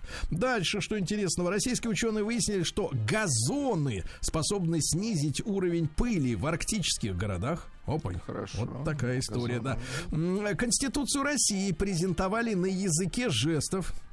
Жесты приличные. Очень А, хорошо. Возможно возвращение пятирублевых банкнот, э, потому что дороже э, использовать монеты железные и для перевозки, и в изготовлении, чем бумажки. Понимаете, да? Э, Вот, э, что у нас еще интересного? Раскрыты роскошные требования певца Валерия Яковлевича в райдере. Ну-ка. Ну вот, э, смотрите, интересная история. Его должны встретить на Мерседесе. Обязательно должны быть носильщики багажа. Ну, пока все прилично. Выступление в России в полтора раза дороже, чем в любой другой стране Ну, потому что мира. климат соответствующий, понимаем. Да. Помимо этого, заказчик обязан оплатить музыканту авиаперелет, заклеить окна в номере класса люкс черными непрозрачными пакетами. О, Да. Наконец, в номере обязательно наличие мясной нарезки, виски бренда Макалан. И самое главное, такое я еще не встречал, ребята, в райдере никогда и нигде, что необходимы суточные в размере 300 долларов. Суточная. Мало того, что гонорар... Что-то таким Советским Союзом, да, повеяло? Да, но еще и суточные, удивительно, да. Дальше, в российском городе Аймиконе похолодал до минус 59, так что если вам холодно, Кошмар. подумайте об Аймиконе, да, шлем туда наш горячий привет. А, Дальше, 53% россиян хотят провести зимние каникулы дома хорошо, да. А Минздрав составил для врачей список недопустимых слов при общении с пациентом при записи на прием. Ну-ка, Например, не использовать выражение «не могу» или «не можем», а также фразу «что вас еще не Нет, устраивает». и не- нельзя использовать глагол «катись». Пшел вон отсюда, урод! Тем более нельзя. Че надо тебе? Ты кто такой? Иди отсюда, да. И, наконец, в России мужчины стали реже искать работу. Хорошая новость, мне кажется. Очень да? Работа нашла мужчин. Да. Без работы. Без мужчин. Американка надела 19 пар трусов за 30 секунд, попала в книгу рекордов Гиннесса. А вы знаете, что эти уроды не хотят регистрировать рекорды российских людей? Потому что мы типа в санкциях у них. Какие уроды, действительно. Уроды реальные. В США арестовали мамашу, чей ребенок жил в доме, где рядом с ним тусовались 300 крыс. Кошмар. И, кстати, не обижали мальчика, они принимали его за своего. Они принимали А за будущую россиянкам- еду его, так? Да, россиян выращивали, да. Россиянкам э, сказали, что очень опасно зимой э, использовать, друзья мои, на улице увлажняющий крем, потому что можете обморозиться. Окрашивание волос в темные цвета визуально старит, друзья мои. А сексолог предупредил об опасности отказа от секса после 60. Это Давайте, приведет к давайте. ускорению ста- старения, да? Понимаю. К ускорению старения. А, но в то же время 58-летняя жительница Австралии по имени Моника Звольсман сказала, что больше она сексом заниматься не будет никогда. Никогда не Ай-яй-яй-яй. будет. Да, потому что она... Не, погодите, погодите, погодите. Потому что она хочет теперь заниматься собственным счастьем. Понимаю. сенсация, Владислав Давайте, Александрович. Мужчины перечислили озадачивающие их э, женские черты поведения. Ну-ка. Например, один мужчина жалуется, что жена всегда говорит с ним с другого конца квартиры. Бывает. Ты будешь картошку? Вот так вот. Дальше. Но Так. не, все на этом, да. Мужчины никак не могут привыкнуть к объему волос, которые женщины теряют каждый день, и все это в ванной. Понимаем. И, наконец, э, некоторых, вот хорошая музыка, некоторых мужчин приводят в недоумение вопросы, которые задают им женщины в доверительной беседе. Например, такой. «Любил бы ты меня, если бы я была земляным червяком?»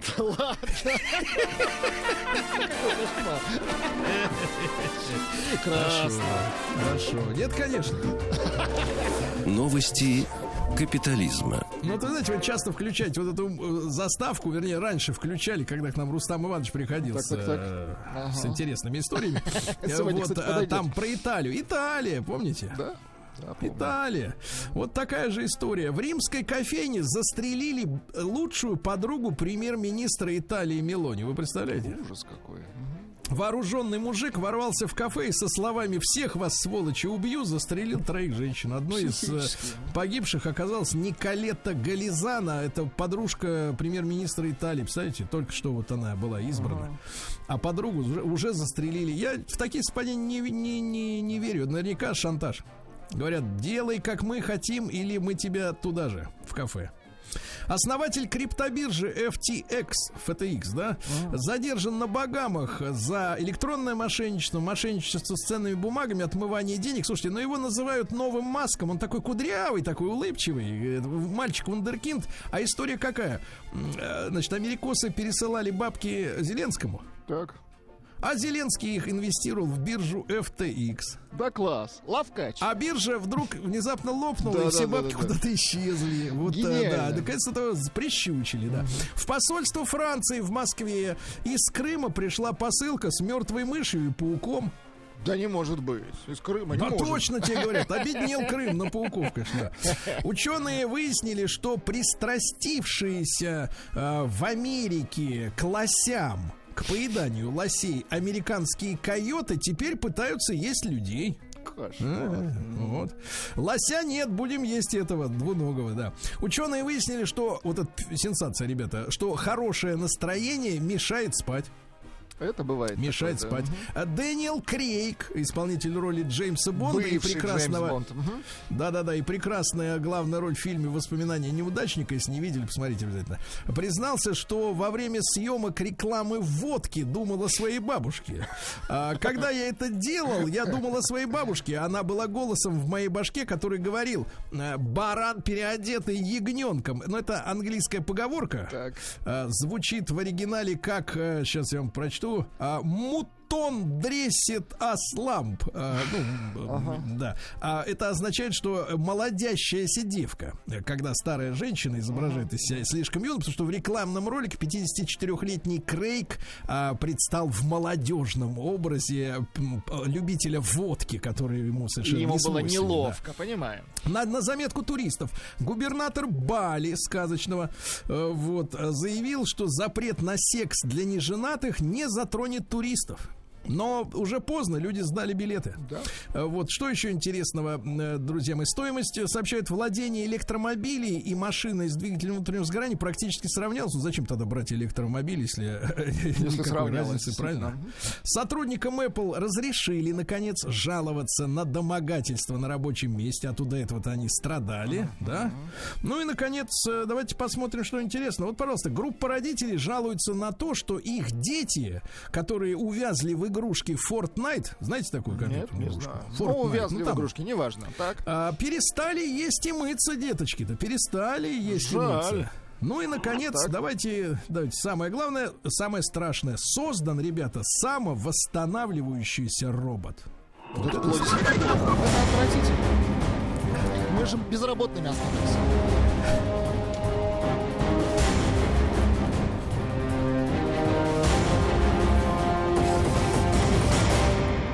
Россия криминальная. Ну давайте, пускай наши аферисты позавидуют великобританскому 25-летнему мужчине Гипсу, э, который продает в интернете свои грязные трусы, носки, старые кроссовки и даже воду, в которой, куп- который купался извращенцам, у которых есть наклонность к фетишизму.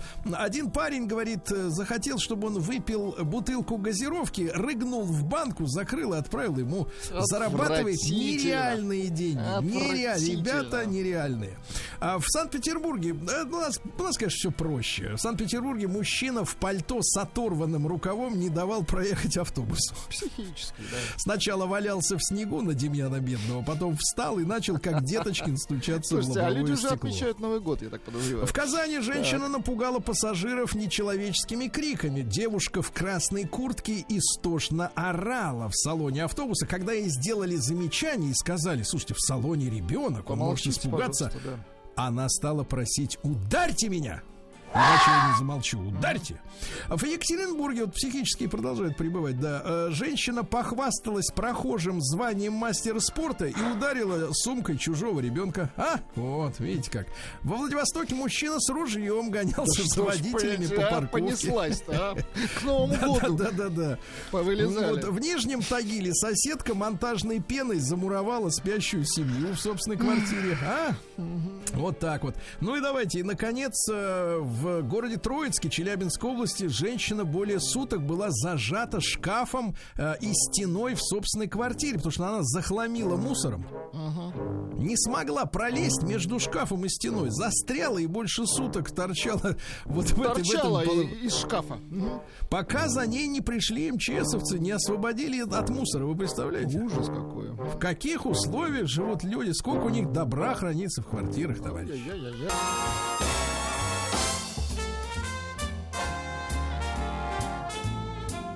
Сергей Стилавин и его друзья.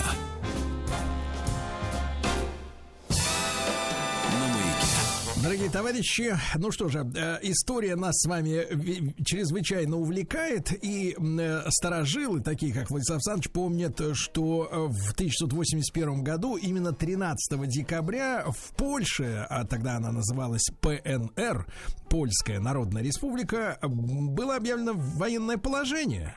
Вот, и Войцех Ярузельский, которого в народе э, звали сварщик, потому что он всегда носил солнцезащитные очки в, в связи с, э, с проблемами со зрением, естественно, но люди, людям же не объяснишь, они юмористы все. Вот, а он ввел военное положение, с телеэкранов э, Советского Союза сняли множество, поль, так сказать, э, польской тематической продукции, в частности, исчез кабачок, э, как, сколько там, 13 стульев, 12, не помню, сколько там их было. Вот, в любом случае, разобраться с тем, что происходило в Польше накануне нашей перестройки, ведь военное положение было снято, по-моему, через там полтора года с лишним, или даже больше, может быть. А, Евгений Юрьевич Спицын, конечно же, историк, публицист с нами. Евгений Юрьевич, доброе утро. Да, доброе утро, здравствуйте. Да, Евгений Юрьевич, ну вот смотрите, мы, мы, мы с вами говорили и о событиях в Венгрии, и в Чехословакии, да, э, в 50-е, в 60-е годы. Э, Что же случилось в Польше уже вот в начале 80-х? Ну, вы знаете, там произошел очередной кризис. А, такие кризисы были перманентными в Польше и в 50-е годы, и в 60-е. Кстати, они становились зачастую причиной отставки первых секретарей, а, в частности, того же Владислава Гамулки. А, Поэтому ничего удивительного в том, что в Польше полыхнул очередной кризис, не было. Это причем экономический, хочу- да, в первую, в первую очередь экономический кризис. Ну, я бы даже сказал, не экономический кризис, а просто ошибочное решение польского политического руководства, а, которые, с одной стороны, вызывали рост цен, а с другой стороны, недовольство рабочих а, довольно локальной территории. Речь идет прежде всего о Северной Польше, о Гданьске, Гдыне, а, докерах тех верфей, которые, в общем-то, обслуживали весь внешнеторговый оборот Польши с со всем миром. А, Там был довольно мощный профсоюз, а, который, собственно говоря, и организовывал все эти забастовки. Евгений Юрьевич, а какая конкретно, какой конкретно повод был вот э, для недовольства? То есть в чем они ошиблись и насколько сильно люди потеряли, как говорится, в злотых, э, чтобы вот взбунтоваться? Ну, я бы не сказал, что это был какой-то галопирующий рост цен. А, Был просто найден повод для того, чтобы опять поднять бузу. Вот и все. Просто надо иметь в виду, что на протяжении всех лет существования народной Польши именно северные города Польши а, выступали застрельщиком этих протестов. А У них раз получилось, два получилось. Почему бы не попробовать в очередной раз? Вот и все. Мгм. Насколько я понимаю, э, там ведь была, был такой профсоюз «Солидарность», как они говорят по- по-польски, да, да, тот самый «Солидарности», который э, возглавлял докер по кличке Болик. Э, Я так понимаю, насколько, насколько эта информация соответствует действительности, что вот польские революционеры, так называемые, они, в общем-то, в принципе, были агентами местной службы безопасности социалистической? Вы знаете, дело в том, что там была амальгама, как принято говорить. То есть каждой твари по паре. Там были агенты польских спецслужб и даже агенты советских спецслужб. Но там было полно и агентов зарубежных спецслужб, даже ЦРУ. Но сейчас уже установленный факт, что тот же Лех Валенца, этот самый Болик, да, он был агентом ЦРУ. И они активно финансировались, в том числе и американцами, и той же службой э, внешней разведки ФРГ, БНД и так далее, и так далее. Причем я замечу, что профсоюз «Солидарность», он же легализовался только э, вот в период этих проце- проце- про- протестов. До этого э, он носил неофициальный характер, но там хватало и своих, вполне себе легальных профсоюзов, которые дудели в одну дуду. Более того, я напомню, что ведь э, правительство Польши вступало в официальные переговоры с представителями э, польских профсоюзов и зачастую шли навстречу. А, ну, достаточно вспомнить события начала 70-х годов, отставку того же Гамулки и приход к власти Эдварда Герека. Ведь на чем а, сыграли польские профсоюзы? именно на массовом недовольстве ростом цен и снижением расценок. А, И причем я замечу, что первоначально ведь эти протесты подавлялись войсками и полицией.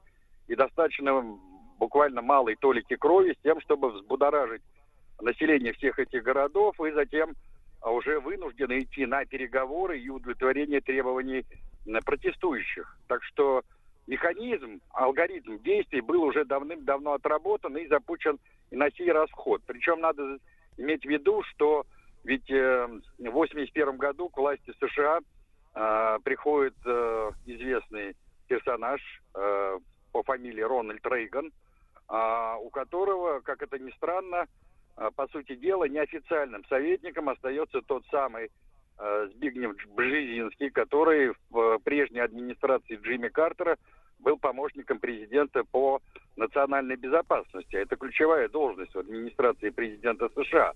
Ну, как известно, Бжезинский был этнический поляк, ярый русофоб и ярый антисоветчик и антикоммунист.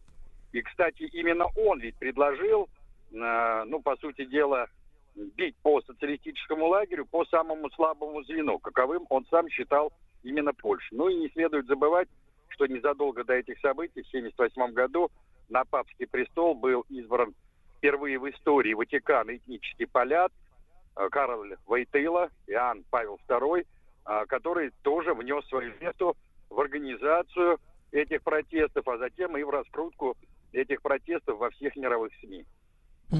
Евгений Юрьевич, а вот это очень интересная ведь вещь, да? А Мы же понимаем, что люди как бы с кондачка-то не назначаются там ни за красивые глаза, ни за профессионализм. Э, Есть расклады более серьезные. Иногда это зов крови, да, иногда это какие-то интересы глобальные. Ну, смотрите, одновременно, да, получается, э, и в высшее руководство США просачивается поляк Бзежинский, и вот э, Войтыла, значит, соответственно, в Риме э, стал царствовать, да, ну, насколько это там возможно при э, наличии, так сказать, э, э, различных помощников там и заместителей, но тем не менее. Вот это польское вторжение, соответственно, вот на, на, такие ключевые посты в западных администрациях, скажем так, это случайность, как вам кажется, или такая вот режиссура некая? Ну, я думаю, что, конечно, здесь была и определенная режиссура. Просто надо иметь в виду, что Бжезинский появился в администрации того же Картера не просто так. Он уже давным-давно мутил воду, уже давным-давно работал в Госдепе США. Если вспомнить, например, события второй половины 60-х годов, когда начался процесс разрядки между нами, американцами, с одной стороны, а с другой стороны, новое правительство Германии под руководством Вилли Бранта объявило так называемую восточную политику, то, э, так сказать, э, палки в колеса первым стал вставлять никто иной, как господин Бжезинский. Более того, у него на этой почве даже возник конфликт с тем же Генри Киссинджером и так далее, и так далее. У них цель-то была одна, а вот методы решения этой цели были э, несколько иными. Например, Киссинджер исповедовал идею э, э, задушить в объятиях, а э, Бжезинский настаивал на более радикальных и более жестких шагах по отношению как к Советскому Союзу, так и к соцлагерю. Они в данном случае сработали по классике, то есть они долго искали слабое звено э, в, так сказать, цепи этих э, социалистических держав, прежде всего европейского континента. Попробовали в Венгрии, не получилось. Попробовали в Чехословакии, то же самое. И второй раз ударили по Польше. Я же напомню, что первый такой серьезный политический кризис в Польше а, случился ведь в 1956 году, после смерти Болеслава Бьерута. А, и а, попыток а, части польского политического руководства вернуть э, обратно в высшие эшелоны власти того самого Владислава Гомулку. Первоначально ведь Хрущев и компания резко против выступали этого персонажа. Речь шла даже о возможности введения военного положения, введения войск. Тогда буквально на, на волоске все висело. И мы бы еще раньше венгерских событий, в том же 56 году, получили бы Польшу. Но тогда Хрущеву и Гомолке удалось договориться. В данном случае, э, значит, Польша была выбрана прежде всего как э, объект э, очередной атаки на соцлагерь именно во многом благодаря Збигневу Бжезинскому. Евгений Юрьевич, можем ли мы тогда с полной ответственностью сказать, что э, старт тем процессом, который вот, э, вот этот бунт да, на севере Польши, в этих э, доках кораблестроительных, э, был все-таки вот команда на этот бунт э, была дана из-за границы, потому что у нас принято говорить так, ну, конечно, в развале там, ну, соцлагеря, советские системы, конечно, принимали участие ЦРУ, МИ-6 там и так далее, но это все наши собственные проблемы в первую очередь, а американцы и англичане только помогали. Вот в данном случае можем мы сказать, что все это было инспирировано именно из-за границ первую, в первую очередь? Да, это прямое указание было Вашингтона, с одной стороны, с другой стороны Ватикана. То есть они дудели в дуду и действовали в одном направлении. Стопроцентно, это уже установленный факт, в том числе и по рассекреченным э, документам э, ЦРУ. Понимаю. То есть все это было связано еще и с пришествием Рональда Рейгана. И э, обязательно с Евгением Юрьевичем Спицыным, историком, публицистом, поговорим, э, какая была, какова была реакция Советского Союза, да? Э, Зачем, собственно говоря, в Советском Союзе снимали телевизионные передачи с эфира польской направленности. Тоже любопытно в этом разобраться. Дорогие товарищи, Евгений Юрьевич Спицын, историк, публицист, с нами сегодня в прямом эфире. В 1981 году в Польше введено военное положение. Бунт на верфях на севере этой страны, Польской Народной Республики, инспирированный американцами и Ватиканом, это понятно. Э, Евгений Юрьевич, э, э, почему не было ввода союзных войск, ну, Варшавского договора? Почему, как полякам удалось ограничиться своими только силами? Вы знаете, дело в том, что в советском политическом руководстве и в военном руководстве были разные точки зрения на сей счет. Ну, например, тогдашний первый замминистра обороны, главком войск ОВД, маршал Советского Союза Виктор Григорьевич Куликов, он настаивал на вводе войск. Более того, на вводе войск настаивал сам Ярузельский. А, Но дело в том, что Брежнев, Суслов и другие, они, в общем-то, не хотели повторения чехословацких событий. Я напомню, что еще э, в мае, по-моему, 80-го года в Бресте прошла тайная встреча э, тогдашнего первого секретаря ЦК, который пришел на смену э, Гераку, это Станислава Кани, и Войцеха Ярузельского, который тогда занял пост главы польского правительства. А, так вот, э, и Каня, и Ярузельский убеждали а, Устинова и Андропова, которые прибыли на эту встречу, что без ввода советских войск ситуацию не поправить. А, причем а, Устинов и Андропов, когда они вернулись в Москву на заседание Политбюро, то они остались крайне разочарованы позицией польского руководства и их безысходностью. Но, тем не менее, ни Брежнев, ни Суслов, ни другие члены Политбюро не поддержали идею ввода войск. Хотя я замечу, что военные, особенно тот же Куликов, они делали все, чтобы решить этот вопрос именно военным путем. Но, когда ситуация стала выходить из-под контроля, то советские руководители сами стали капать на мозги Ярузельскому и говорить о том, что действительно без э, войск решить ситуацию нельзя, но э, ввести военное положение должно именно само польское руководство. То есть к этому решению подталкивали. Ну и в конце концов Ярузельский понял, что без введения военного положения действительно ситуацию не поправить. То есть ситуация пошла в разнос. Вот, и надо было что-то делать. Надо было Да. подключать армию. А я напомню, что Войцех Ярузельский, он же был министром национальной обороны 68 года. Затем он стал главой правительства. А э, в октябре 80-го года он одновременно сменил Каню на посту первого секретаря. То есть он фактически сконцентрировал в своих руках, как Сталин во время войны, высшую партийную, высшую государственную и высшую военную власть. Ему и карты в руки, что называется. Евгений Юрьевич, а вот это очень символично. Смотрите, агент двойной или тройной Болик, э, вот этот, соответственно, да, наш этот э, лидер профсоюза солидарности, становится ведь президентом польским, да, после э, Да. развала советского блока. Вот можно ли подозревать, что это такая многоходовка, в которой была учтена и дальнейшая, ну, как бы так сказать, теория заговора, да, и перестройка, и это была такая предварительная рекламная кампания следующего лидера Польши после того, как гарантированно советский блок развалит.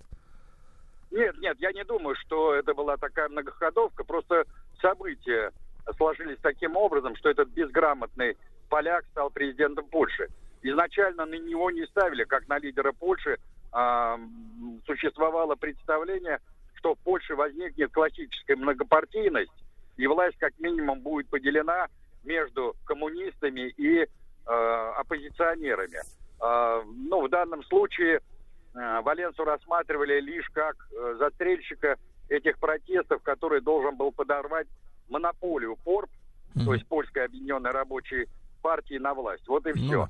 Но затем уже приход Горбачева к власти, он естественным образом э, поменял как бы парадигму самого этого процесса. Причем я замечу, что э, в отличие, например, от э, того же руководства ГДР или, например, э, Румынии, Болгарии, польское руководство восприняло Горбачевскую перестройку на ура. И э, первые лидеры соцстран, с которыми Горбачев открыто обсуждал, э, ну, по сути дела, развал соцблока, были именно э, Войцех Ярузельский, э, тот же Егельский, Ярошинский и его, и члены его Понятно. команды. Понятно. Евгений Юрьевич, и зачем сняли кабачок э, 13 стульев? Почему вот тема Польши так сильно была загашена в Советском Союзе, вот в, ми- в медийной сфере? Я прошу прощения, я не совсем расслышал вопрос. Да-да, почему в- на советском телевидении убрали кабачок 13 стульев и вообще как бы тему Польши, вот так сказать, вот начали заминать? Э, С вашей точки Слушайте, зрения, ну это, это, я ошибка? понял ваш вопрос. Да, ну слушайте, э, у нас всегда хватало, э, так сказать, дураков.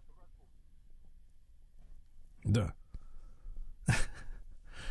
Так, со связью у нас сегодня да, тоже проблемы. На слове хватало дураков. Линия. Вы переступили черту, мне кажется. Шутка. Да, что со связью. Не налаживается, да? Вот. Ну, ну, я помню, что да, был очень популярный этот э, сериальчик такой телевизионный, да, он шел много-много лет э, на центральных каналах. На, центральном- канале, да, там и песни, и пляски, и шутки, и паны были. Пани.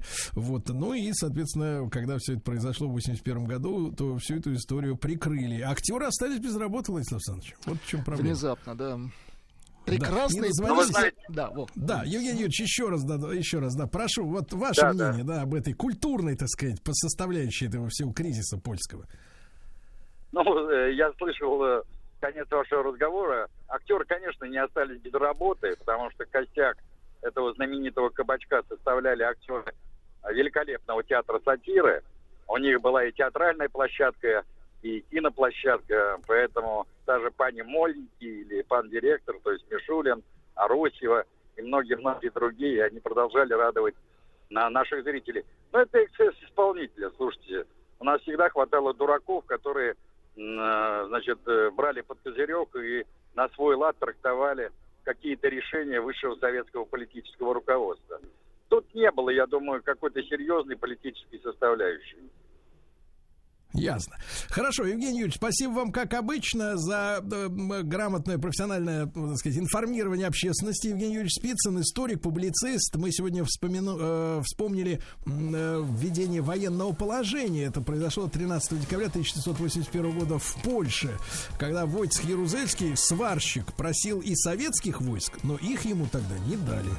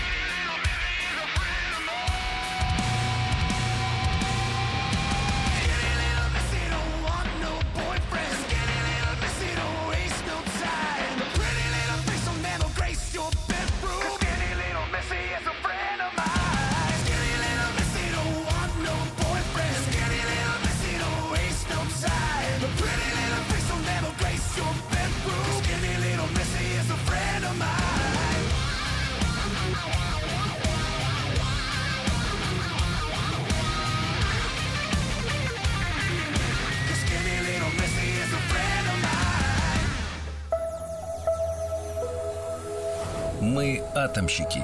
Мы инженерим будущее. Товарищи. Здравствуйте, Рустам Иванович. Доброе Да. утро, Сергей Валерьевич. Доброе утр, Влад. Доброе утро, Да. уважаемые радиослушатели. Поздравляю вас Позвольте- с наступающим Новым годом, Сергей Валерьевич. Ну что вы, не торопитесь. Позвольте вас э, поприветствовать в нашем проекте, в, ну, в интереснейшем проекте. Благодаря прошлому эфиру мы с вами осознали до конца многое про ядерное топливо, ядерный топливный цикл, что такое твелы, например. А главное, узнали, э, что даже топливо бывает толерантным, в отличие от людей. И если... Если- Да, договорите, говорите, Сергей. Э, Спасибо. И если работа атомной электростанции невозможна без ядерного топлива, то сегодня мы поговорим, без каких технологий невозможно построить атомную И электростанцию. наша, а? тем, наша тема сегодня, Сергей Валерьевич, цифровые технологии, без которых невозможно построить АЭС. А, надо отметить, что Росатом занимает первое место в мире по портфелю заказов и количеству одновременно сооружаемых в разных странах мира атомных электростанций. И мы помним с тобой, э, побывав на нескольких атомных станциях наши, в нашей стране, что это сложнейший технологический объект, поэтому немногие стандартные решения здесь применимы, и у каждой страны, где строится АЭС, есть свои особенности. Требования к локализации, использование местной рабочей силы, материалов, местных подрядчиков.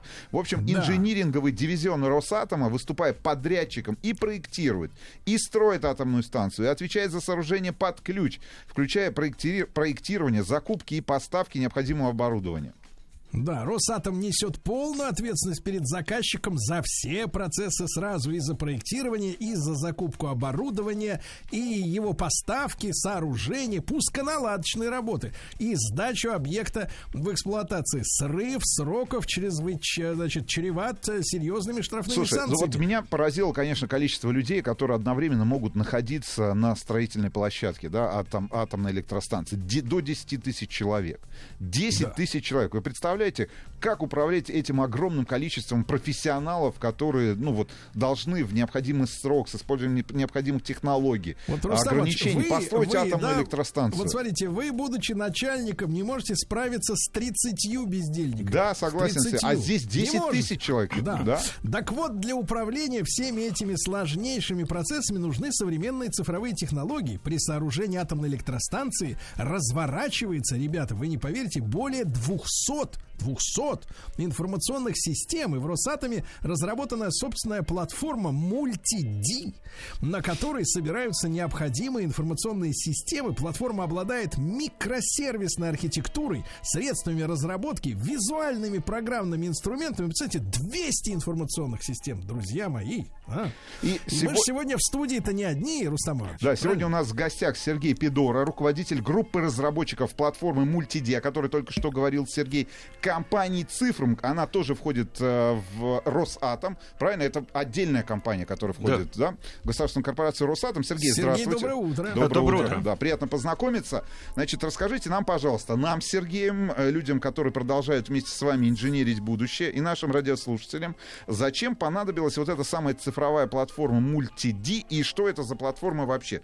Вот Да. ш- немножко. Но- вот но мы только знаем, вот какие для- платформы. объясните, Сергей рядом людям, платформу которые- знает в Чехове, правильно? Откуда Да, электричка а, отправляется. Железнодорожную платформу, больше ничего не надо. Да.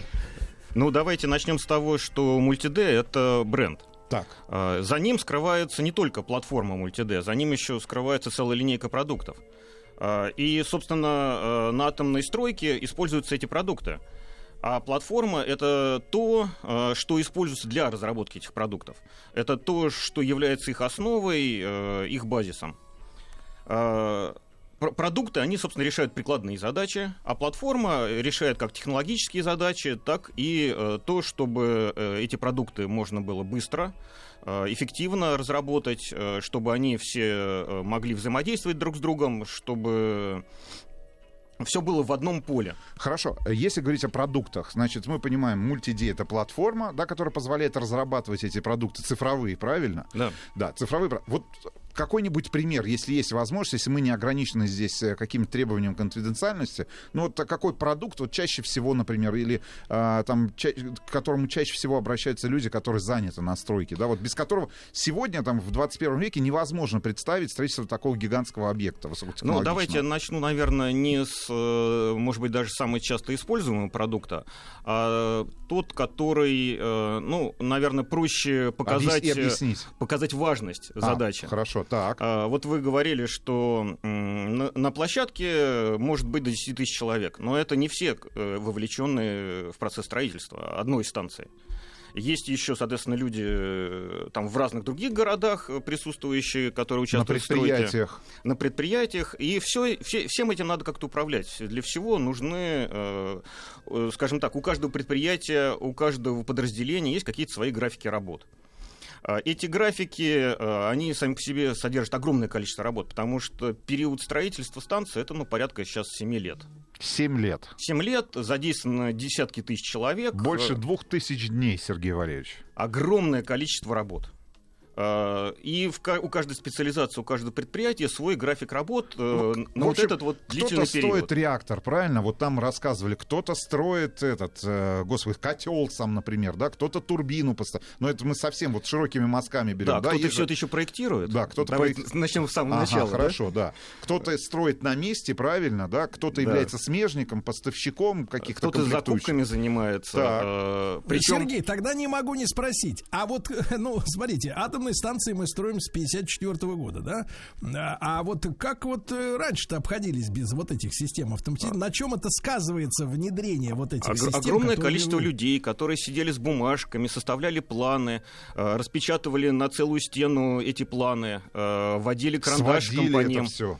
И э, тогда срок строительства был не 7 лет. А сколько? Ну, так ну, приблизительно. порядка 10, наверное, было Вот, лет. видите, Сергей Валерьевич, уменьшение То срока есть на строительства. 30%. На 30%. Ну, я точно цифры не назову, да, но без цифровизации, э, без э, информационных продуктов Ну, сегодня, ну, невозможно, мне кажется, щас представить ни одну невозможно. стройку. Ну, да даже простого какого-нибудь дома, да, там, я, я уж не знаю, там, Так, даже дома на участке. э, Да, давайте Рустам продукты, может быть. Да, Сергея конечно, о подождите. главном. А, Да, нет, а про- продукты, давайте о подождите, дайте продукты, рас- про Мы продукты. про продукт Да, не вот я успели. про него. Да. Вот. Сергей, Так. скажите, это вот отечественная разработка, это ваша платформа, или где? Э, Да, конечно, это все наша разработка. Э, Более того, наши продукты, наша платформа, они находятся в реестре Минцифры. Э, Ну, это как подтверждение того, что это отечественное, да. А, При этом мы э, безусловно смотрим на опыт других стран, на оп- э, и на российский опыт тоже. Э, Но мы не копируем э, импортный софт, не копируем э, чужой софт, мы э, его переосмысливаем. Э, Мы смотрим, что есть на рынке, э, но Лучшее. создаем, но создаем свое уникальное, э, осовременивая А, а в чем идеи. потребность? А в чем потребность делать вот оригинальный продукт? Мы же ну, как бы в разных областях, да, э, интересуемся Сергей вот на процессами. винде да? работает да, Да, до ну сих вот, пор. Нет, нет, э, во-первых, не на винде, А на что? э, вот, MS-DOS, а во-вторых, значит, со- Linux. соответственно, нет, просто если есть уже разработанная система, вот зачем делать свою? Э, Ну, во-первых, зависеть э, от какого-то вендора бывает э, несколько сложно по разным причинам. И дороговизна продуктов, которые могут очень сильно сказываться э, на стоимости станции, скажем так, в целом, на самом деле. Э, И э, это то, что вендоры могут свои продукты развивать не в том направлении, в которых может нас интересовать. Э, Ну и, как сейчас э, несложно э, понять, эти вендоры все... Могут уйти с рынка в какой-то момент. уйти, перестать Ну, вот отобрать обслуживать. коды доступа, да, в эту ну, скажем так, не предоставить развитие дальнейшее. для вашего продукта. Хорошо, такой важный вопрос еще, Сергей. Значит, смотрите, срок службы атомной станции, вот мы с Сергеем знаем, 60 лет, да, есть возможность продления, там, еще лет там на 20-30. Софт, который устанавливается на атомной станции, сколько может работать сегодня? Ну, вот какой срок службы закладывается, закладывается для программного обеспечения? Ну, смотрите, мы э, вообще говорим сейчас э, про софт э, линейки Multi-D, он не работает на атомной станции. Он, собственно, период э, строительства станции, но при этом некоторые из продуктов, э, Могут которые вход в, в линейку, могут использоваться и параллельно э, как бы с эксплуатацией станции. И более того, когда станция вводится к эксплуатации, э, та информация, которая была в них накоплена, она вся будет нужна. э, Такая биг-дата ваша. Э, Даже не то, что биг дата, ну просто э, вот как это было построено, почему это было построено именно так, оно может быть нужно. Э, И для обслуживания станции. Оно может быть нужно при выводе станции в эксплуатации. Чтобы э, разобрать ее безопасно, да, надо понимать, как что было сделано. В самом начале. В самом начале, да. Причем не просто как спроектировано, а как именно построено, потому что э, э, как спроектировано и как построено, оно, оно может немножко отличаться. Хорошо, тогда такой вопрос. А софт под строительство каждой, ну вот если мы берем платформу, да, сама платформа, на которой разрабатываются программные продукты, есть у нас отдельная станция, например, да, со, со своей геолокацией, со своими особенностями. Софт под строительство станции разрабатывается каждый раз отдельно или он просто, ну там, апгрейдится, какие-то дополнения вносятся? Вот э, тут сложный вопрос, и тут как раз нужно поговорить про платформу. Мы все что-то говорили про продукты, а платформу обошли стороной. Давайте, э, я перед тем, как перейти э, к ответу на этот вопрос, да, э, наверное, так в целом немножечко про платформу расскажу. Давайте, давайте. А, Как я сказал, это, собственно, среда, а, это основа продуктов. А, И это инфраструктура, это набор э, базовых сервисов, это набор э, бизнесовых сервисов э, общего пользования, да, то есть которые в разных продуктах могут быть использованы. Это инструментарий разработки. Э, То есть это э, такая полная среда, в которой мы разрабатываем, в которой мы эксплуатируем в дальнейшем продукты. Это платформа low-code разработки. Э, Что это означает? Это э, low-code, вообще говоря, это метод проектирования и разработки приложений э, с помощью простых, интуитивно понятных визуальных средств э, и встроенных в эту платформу функций.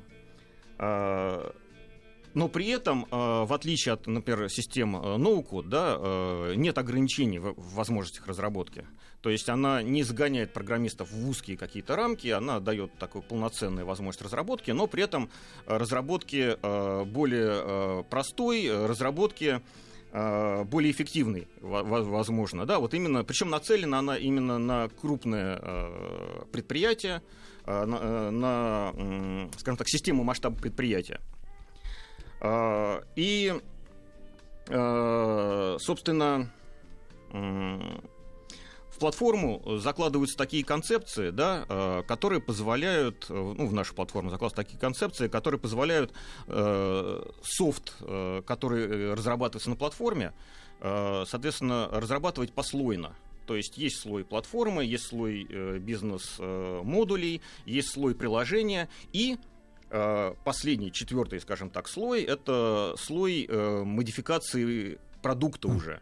То есть вот мы... Руслан Иванович, а вам не кажется, что нам с вами не хватает компетенций для того, чтобы Цифровых, осознать, причем. э, а- а- осознать ну, информацию? На слоях я поплыл, честно говоря. А вот, собственно, я уже пришел э, к, э, к- сути, да?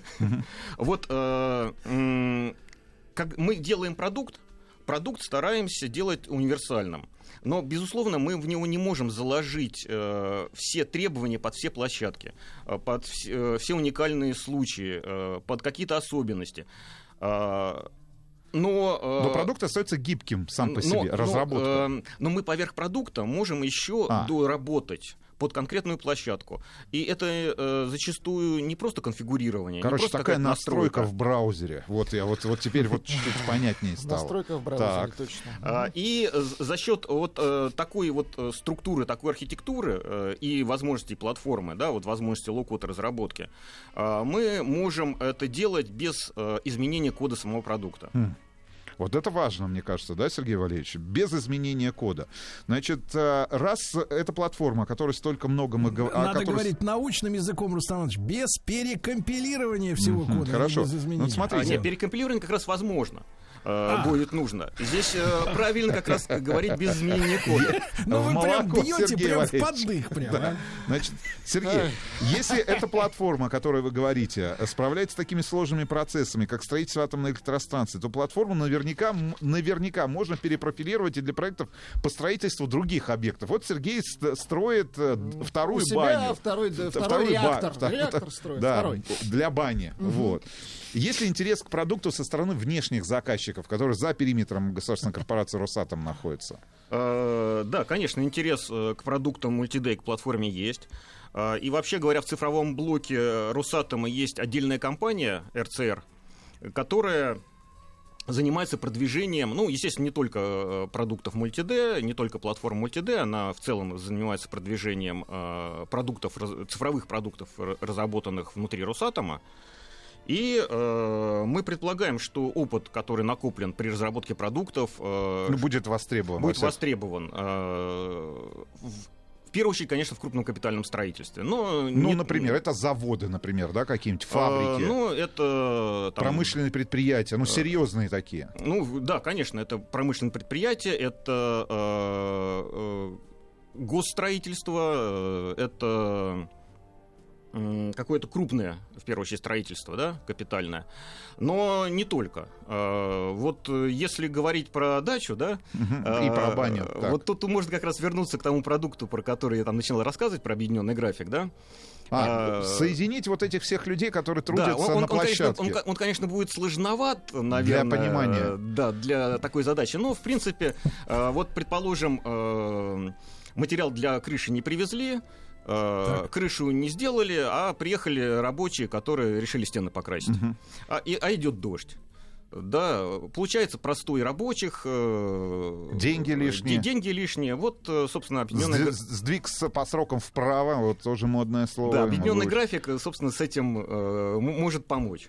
Хорошо, ну слушайте, ну то есть программа может быть вполне себе, да, приспособлена ну, для каких-то таких решений локальных, может быть, даже, да, задач совсем небольших. Да, ну Если мы про графики вот говорим, Э, например, да, да, графики работ. работы, они же не только в строительстве, они просто в строительстве, э, может быть, объемы э, работ очень большие и структура работ очень сложная.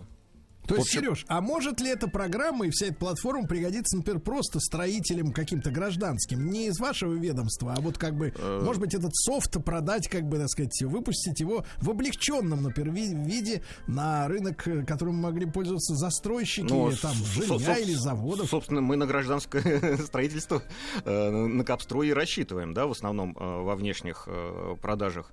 Но мы все-таки наши продукты э, ориентируем на большие объемы данных, да, и поэтому в первую очередь именно на крупное строительство.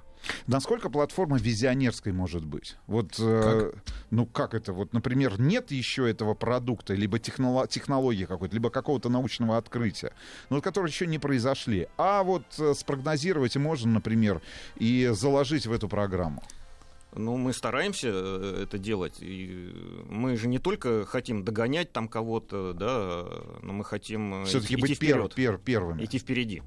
Вот, Сергей Валерьевич. Так что в следующий раз, когда будете планировать строительство на своем дачном участке, можете обратиться как раз правильно в компанию, о которой сегодня мы разговаривали, компания Цифрум, правильно, использовать один из продуктов, который был разработан э, в рамках платформы, с использованием платформы Multid.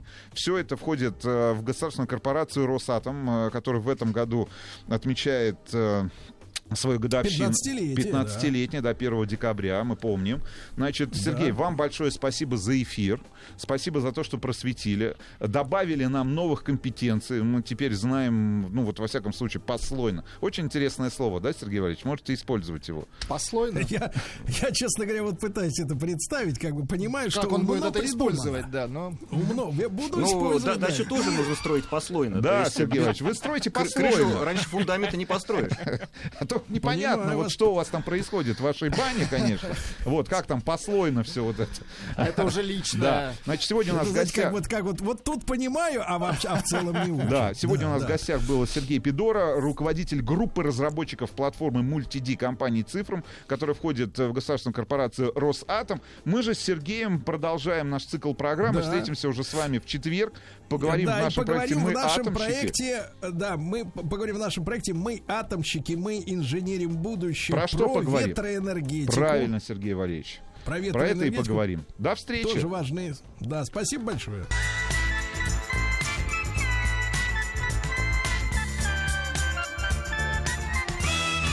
Сергей Стилавин и его друзья. Дорогие товарищи, а вы в курсе, что совсем-совсем вот э, как бы э, скоро э, мы с вами, Владислав Александрович, э, пожнем, пожнем э, продукцию второго международного кинофестиваля фильмов ужасов «Хоррор-фест». Какая прелесть. Да, да. И сегодня к нам специальный гонец. Вот, прямиком оттуда, из мира ужасов. Иван Кудрявцев, э, директор по киноканалам медиахолдинга «Цифровое телевидение», генеральный продюсер международного кинофестиваля фильмов ужасов и триллеров «Хоррор-фест». И выключите эту вани... э, музыку.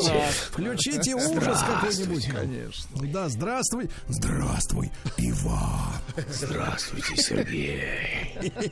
Слушайте, э, ну, в- вам карты в руки. Э, Вот э, неужели не смолкает, как говорится, голос хоррора в мире? Голос хоррора не, смол- не смолкает, он крепнет, э, он, все, слышнее. Сначала это был шепот, сейчас это уже рык. Вот. Но на самом деле хоррор это очень важный жанр. Он э, периодически становился важнее в определенные времена, когда страхи охватывали людей. На самом деле польза хоррора Вот в том, ведь, что Иван, можно ты- я вас, можно я вас чуть-чуть перебью, да? Да. Вот смотрите, когда в обществе появились страхи социальные, а это мы отмечаем как э, последнюю треть 19 века, когда расплодились террористы, ну, у нас Совершенно это верно. эсеры, у них тоже там а, всякие а, не антихристы, а ате- атеист, нет, не то, э, как-то... э, Ну, как правило, короче, в бурные которым- турбулентные времена это происходит. Вспомним Эдгара По. да. А- анархисты, во, Да. во, Точно. анархисты, да. И ответом на эти ужасы социальные были как раз не фильмы ужасов, которых, ну, понятно, тогда не было, Нет, а, например, стриптиз. Ну, Стриптиз. Смотрите, это все стороны одной медали на самом деле. Вообще, да. И хоррор несет такую целительную роль, особенно если это настоящее искусство. А мы показываем у себя на фестивале именно хорроры с главных мировых э, кинофестивалей, то есть лучшие авторские новые хорроры со всего мира. Те фильмы, э, которые будут обсуждать знатоки только в следующем году, вы увидите раньше этих знатоков, сами став знатоками. Но суть в чем, что э, э, ты сам на самом деле не очень понимаешь, чего именно ты боишься. Хоррор вынимает э, с помощью инструментов искусства эти страхи из тебя, показывает их тебе, э, да, иносказательно, да, какими-то другими образами, но в любом случае ты встречаешь их, осознаешь, а осознанное уже не так страшно. Мы боимся, кто там за дверью, но когда дверь уже открылась, мы не боимся, мы действуем. Поэтому э, хоррор, конечно, обществу помогает, и поэтому очень многие люди на него ходят, желательно не, не в одиночку, а вдвоем, а лучше втроем, а смотреть Втроем. хоррор в полном зале, когда весь зал реагирует, это отдельное удовольствие. Удовольствие, конечно. Иван, скажите, пожалуйста, вот, а есть ли, есть ли люди, которые не поддаются хоррору? То есть, вот им, то есть легче не Ну, становится? назовем так, беспринципные люди. Вот так. Непрошибаемые. Э, Я таких не встречал. Я, вы знаете, вообще я раньше боялся фильмов ужасов, я даже не мог смотреть трейлеры и считал, что этот жанр и я должны находиться где-то в разных галактиках просто. Потом, когда я стал работать в компании цифровое телевидение ВГТРК и Ростелекома, и там был канал НСТ, настоящее страшное телевидение, мы начали выпускать хорроры в прокат, я понял, я занялся хоррорами специально, по работе, профессионально. И вот когда я начал их смотреть по работе, я перестал Через их колено, да? их вы боятся. полюбили? Но иногда я оказываюсь в зале как зритель. И Так. тогда я, э, вот э, мы ходим с женой, я, я хватаюсь за нее, я могу спрятаться, значит, у нее в волосах просто, чтобы... Вот, потому что я боюсь реально очень сильно. Э, Я, я, я зажимаю уши, чтобы не слышать звук, потому что звук в хорроре иногда страшнее, чем изображение. В общем, это... Но, но по- после этого я чувствую себя как будто бы... э, Заново рожденным. Заново рожденным, как будто бы я в прорубь нырнул или что-то вроде того. Или в баню сходил. Вот То есть так. это дешевле, чем с тарзанки спрыгнуть, да? Это точно. Да, Плюс искусство. Так. Мгм. абсолютно. Ну так, Иван, скажите, пожалуйста, вот в мире хоррора, поскольку мы очень далеки от него, вот, потому что, вы знаете, нам приходится иметь дело с новостями, а там у нас хоррор каждый день сквозь руки проходит, и мы, поверьте, не все новости передаем в широкой аудитории, чтобы поберечь ее нервы. Не все готовы за манной кашей потреблять этот контент. Ну, признайтесь, Вот, после но- новостей уже не страшно, да. Да, скажите, пожалуйста, а вот э, э, режиссеры, которые снимают такие фильмы, да, есть ли какая-то тенденция, например, к перетеканию обычных режиссеров талантливых? Либо, например, вот мог бы Михалков снять хоррор? Или он уже снял? Не- не- Нет, не я знаю подскажете? многих э, больших мастеров, которые хотели бы снимать хорроры, э, бьют себе по рукам, не дают. Например, Владимир Кот, э, брат Александра Кот тоже, э, он сказал, я бы снял хоррор, но все так испугаются, что я пока не берусь за это. э, не берусь за это.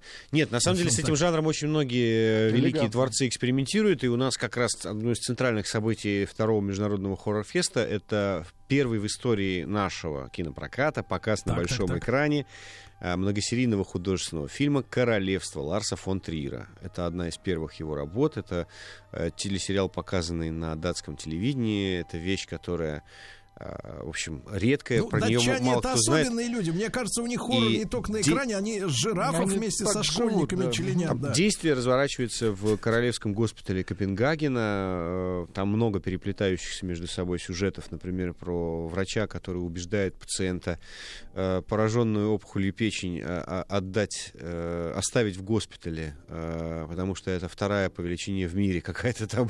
В общем, Печень. или, да, или, например, про врача, который пытается м, э, заслужить симпатии медсестры, или про скорую помощь, которая каждую ночь появляется, скорая помощь призрак. Ну, то есть Э, он такой полуюмористический, да? да, это отчасти комедия, философский Чёрт, хоррор, да. э, но там, там много жути фирменной э, фон Триеровской, конечно же, и много его черного, черного, черного юмора. Вещь эту, ну, знают, конечно же, только избранные Смельчаки. истинные смельчаки и знатоки. Мало кто это смотрел, тем более никто никогда в жизни не смотрел это в специально адаптированном формате на э, большом экране, и мы покажем королевство в течение двух ночей. э, Будут специальные показы. Кроме того, мы покажем э, несколько серий э, очень ожидаемого многосерийного фильма «13-я клиническая» с Данилой Козловским и Паулиной Андреевой. Там тоже больничная тема. Талантливый хирург попадает в больницу, где, оказывается, занимаются э, специально потусторонними явлениями. Отсюда и номер больницы 13-я клиническая. У нас в этом году мы на хоррор-фесте а, много изменили в программе. Мы добавили короткометражки, а, покажем а, короткометражки там, наших а, коллег и соотечественников. Например, «Бежать некуда» Дим, Дима Борченкова, который он уже показал на фестивале Beyond Fest. Это такой а, трамплин, главная взлетная площадка в мире хорроров а, фестивальных. И а, еще «Куку» Светланы Белорусовой. А также мы покажем мультики. Перед каждым сеансом мы будем показывать короткометражный мультик.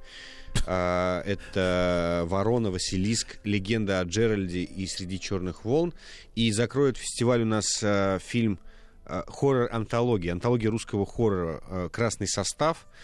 Это от продюсера Артема Васильева. По- Похоже на «Любовь, смерть и роботы», но только сюжеты взяты из э, Пушкина, Толстого, Гёте, других писателей разных эпох, и действие все разворачивается в России. И это такие короткометражки. Ну а что касается полных метров, то у нас будут просто настоящие такие фестивальные бомбы. Это «Хищники» э, Родриго Сарагейна, которые участвовали в официальной программе Канского международного кинофестиваля в этом году, победили, взяли гран-при на Токийском международном кинофестивале и приз за лучшую режиссуру. И вообще там были названы э, самым настоящим шедевром.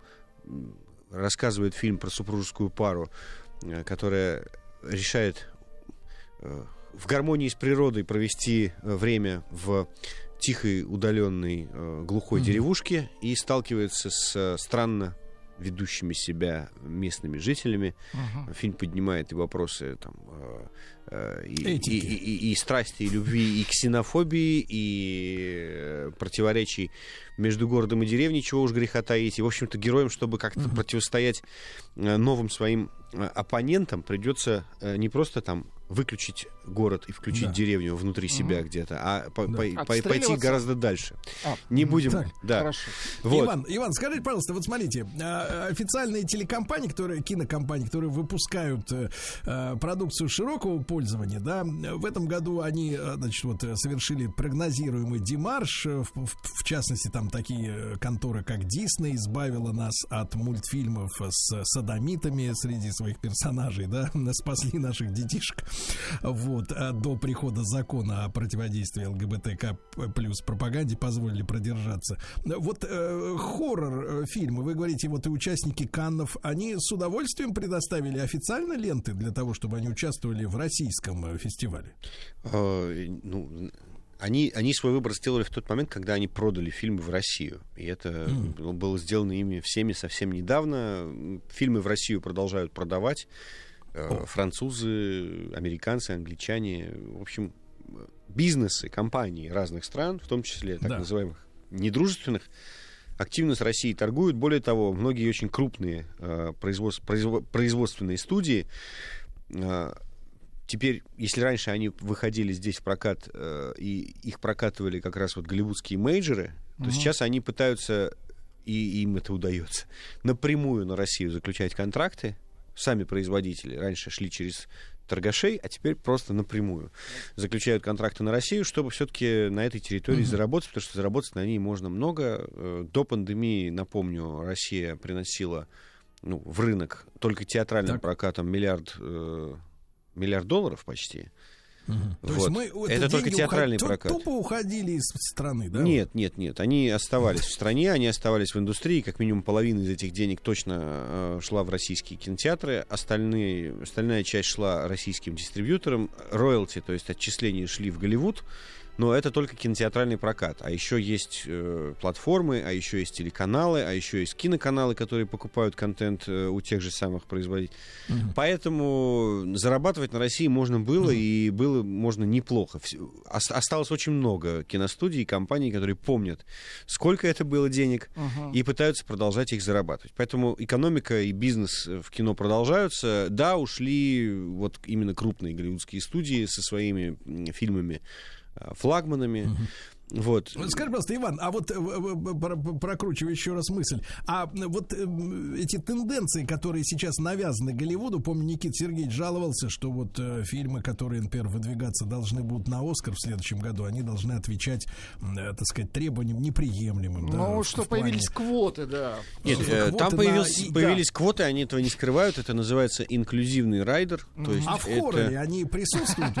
Должен быть монстр, например, обязательно извращенцем, например. Монстр Ну, всегда белый. например. Если ты делаешь фильм в Голливуде, в так называемом большом Голливуде, э, а это не, не только там пять крупных студий, это вообще в принципе, ну, если ты как бы в системе Так. и претендуешь на то, чтобы быть э, прям вот в- совсем в клубе в клубе и чтобы тебя э, Мгм. приглашали за стол что называется. Ну, наверное, ты должен какие-то вещи соблюдать. Но- Во всяком случае, кажется, должен вот, э, какие-то вещи не нарушать. Но А в если- фильмах ужасов они, конечно, гораздо органичнее смотрятся. Дорогие товарищи, с нами Иван Кудрявцев, директор по киноканалам медиахолдинга «Цифровое телевидение», генеральный продюсер Международного кинофестиваля фильмов ужасов и триллеров «Хоррор-фест» э, второго международного кинофестиваля. Иван, э, сразу вопрос, когда он, где, куда идти? Он проходит с 15 по 18 декабря, то есть с четверга по воскресенье в кинотеатре «Пять звезд» на Павелецкой. А, Вот сейчас уже, вот да, на, на прям вот, неделе. вот буквально на днях. И билеты можно приобретать на сайте horrorfestival.ru. Когда мы откроем продажу, по-моему, это завтра. Иван, вот э, из, из тех лент, которые там сериалов или картин, которые выходят э, э, в нашей стране, вот э, делаются нашими силами, да, э, меня долгое время, вот знаете, вот как расстраивали китайские производители, которые никак не могли как следует скопировать западную продукцию, лет 15 они хромали, хромали, хромали, так у нас э, была хромота кинематографическая, вот когда пытались браться за тему вампиров.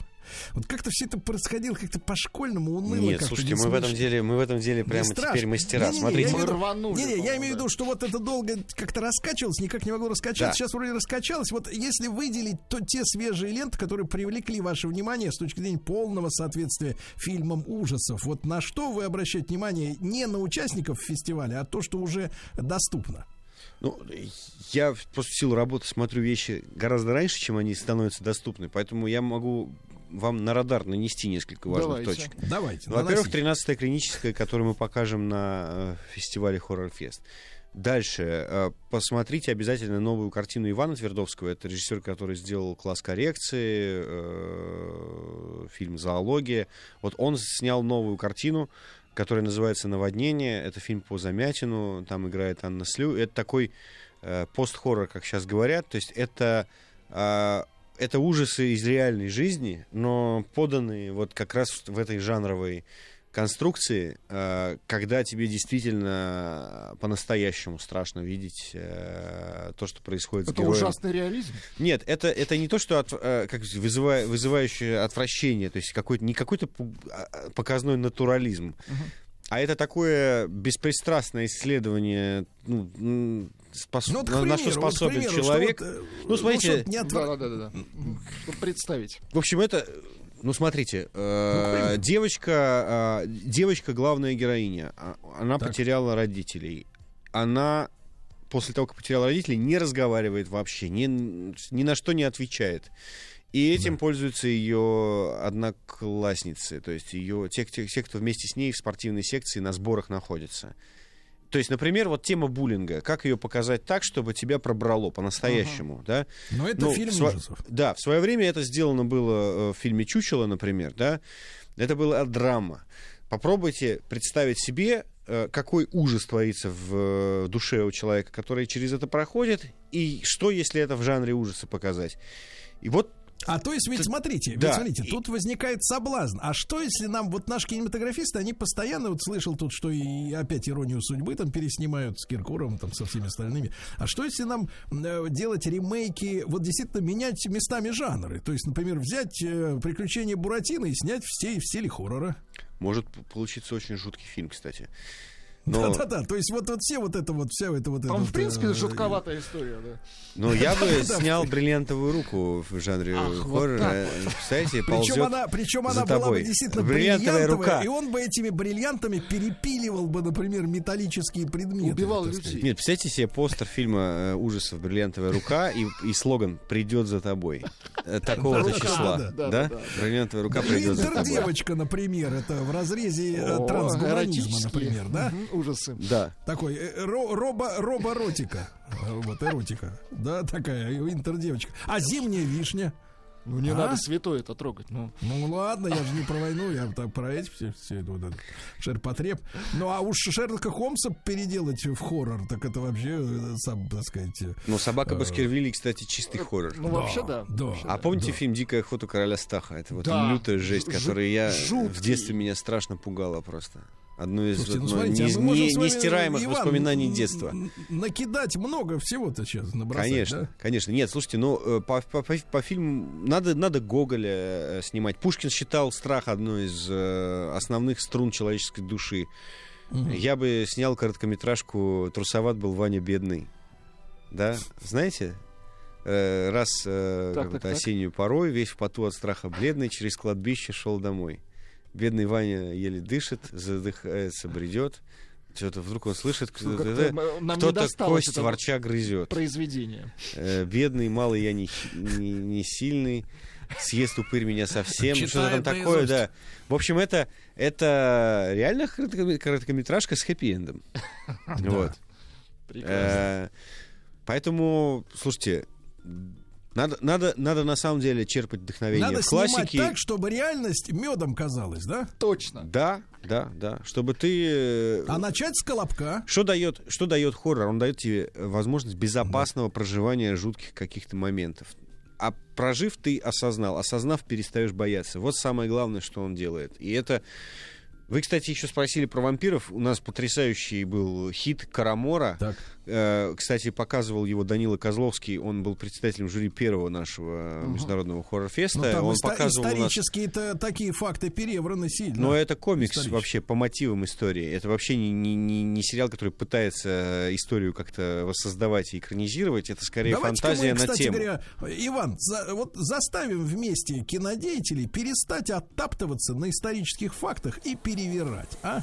Ох. А иначе пошлем их снимать только чистый Сергей а начнем на выходных.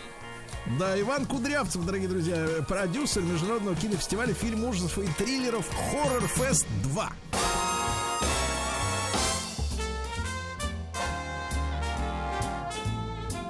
Сергей Стилавин и его друзья.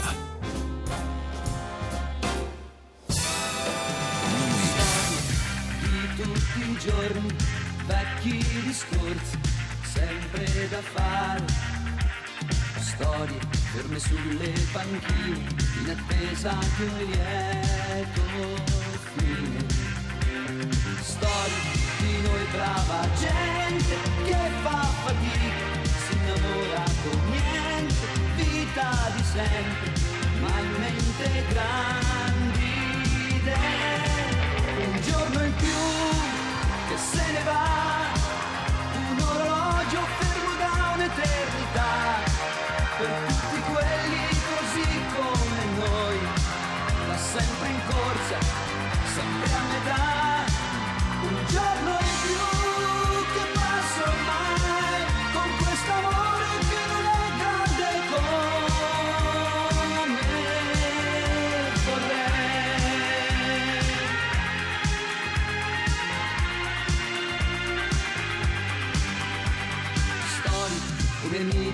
perduti che cambiano strada se li saluti.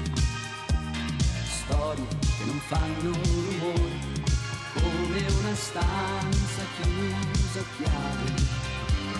Storie che non hanno futuro come un piccolo punto su un grande muro dove scriverci un rigo a una donna che non c'è più se ne va. Un uomo stanco che nessuno ascolterà. Per tutti quelli così come noi senza trionfi e grossi guai. Un giorno in più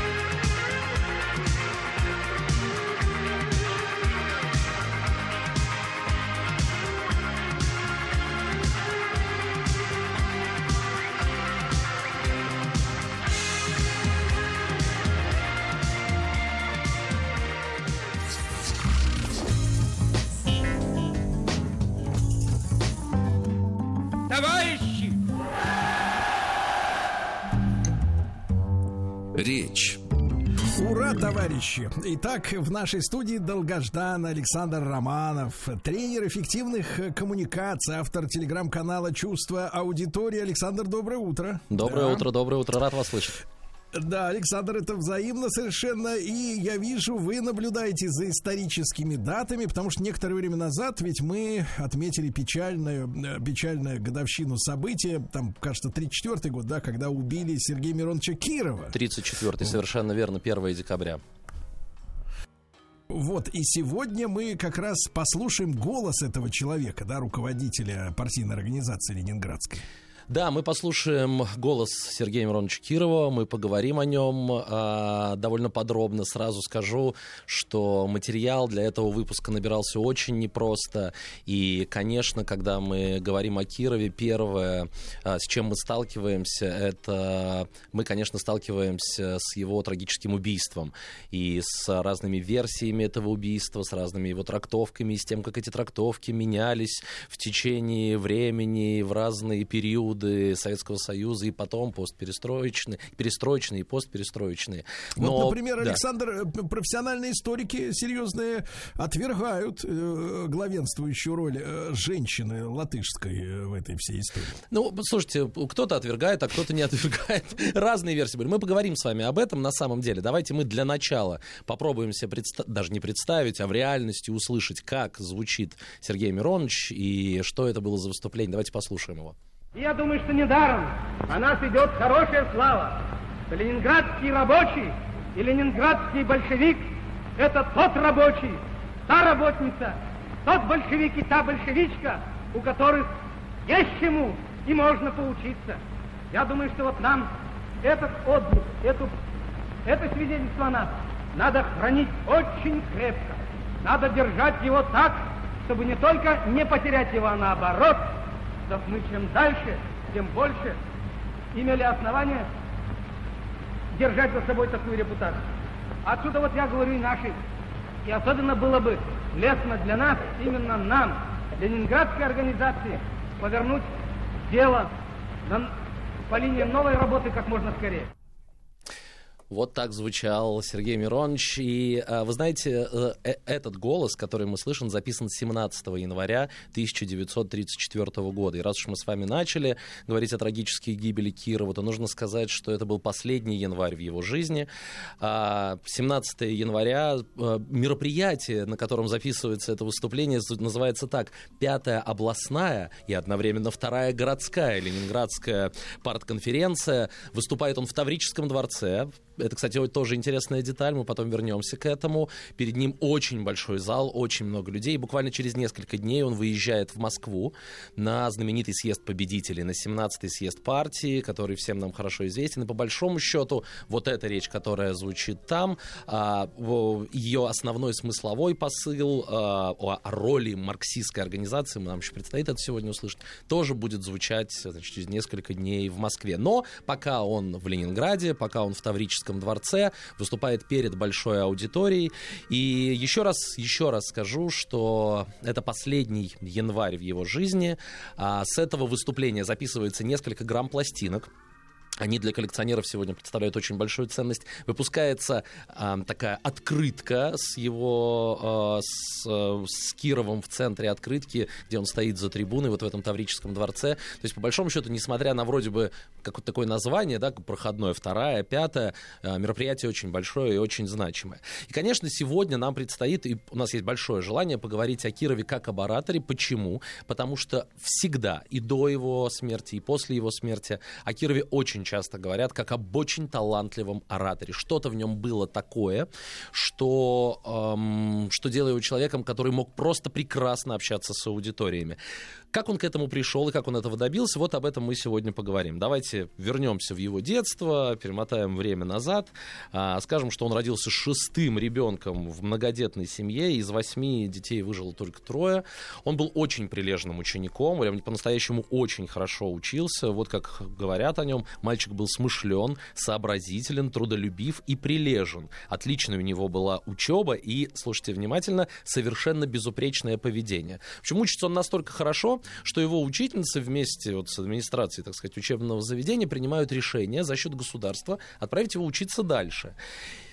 общество а, выделяет на содержание воспитанника Кирова в Казани его обмундирование и оплату учебы на первый год 90 рублей.